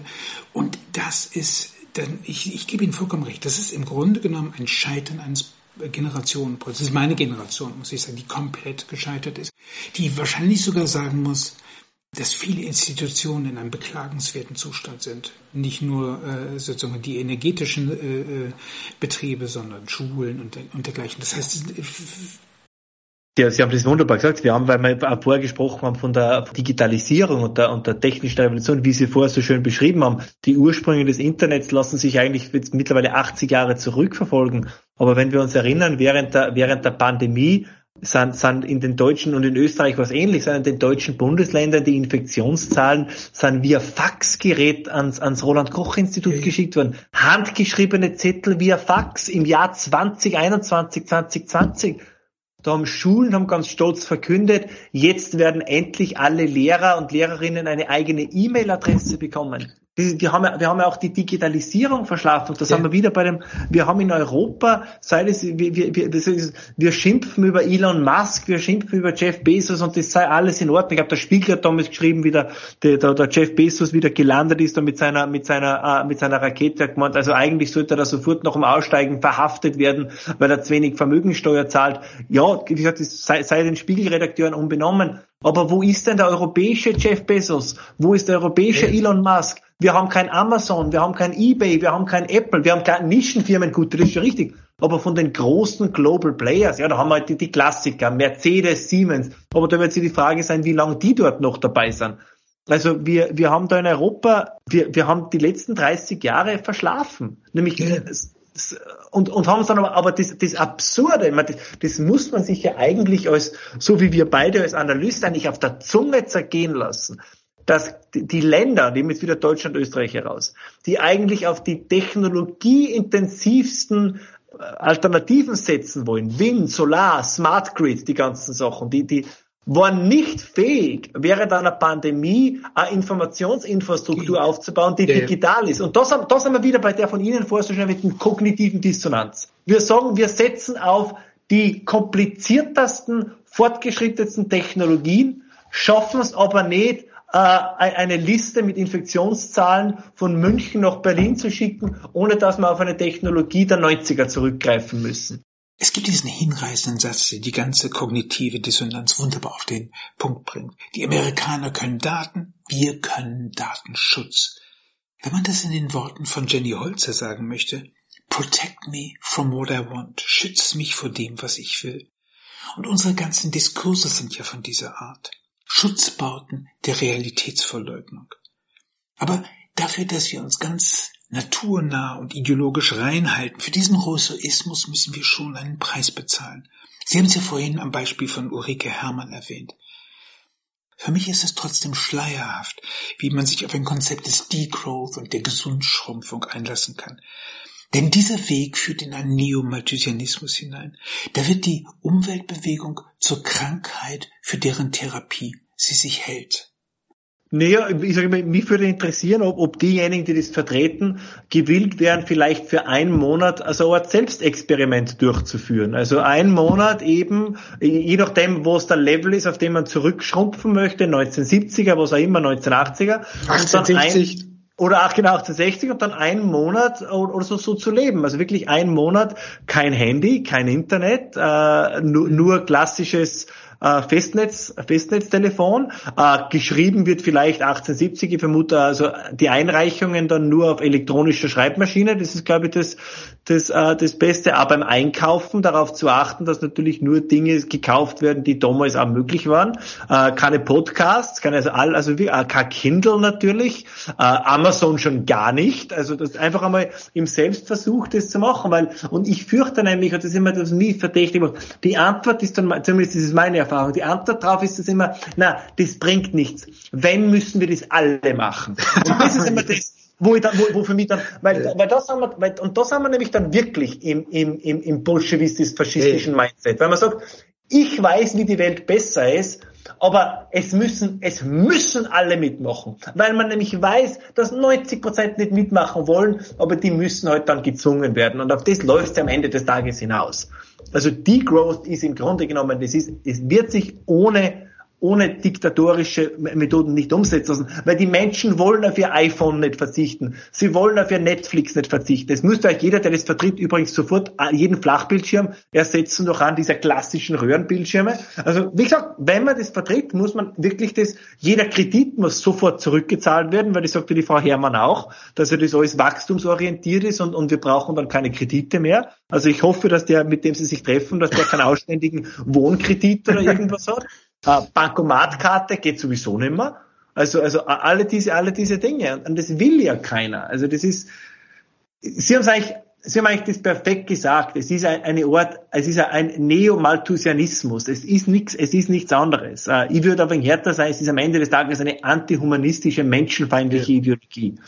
Ich bin immer wieder sprachlos, wie gesagt, dass das, dass das im öffentlichen Diskurs eigentlich als Position ernst genommen wird. Also wenn wir wirklich sagen, wir müssen zurück in die 1970er, eigentlich müsste da medial, müsste man aufstehen und sagen, Das ist kompletter Irrsinn.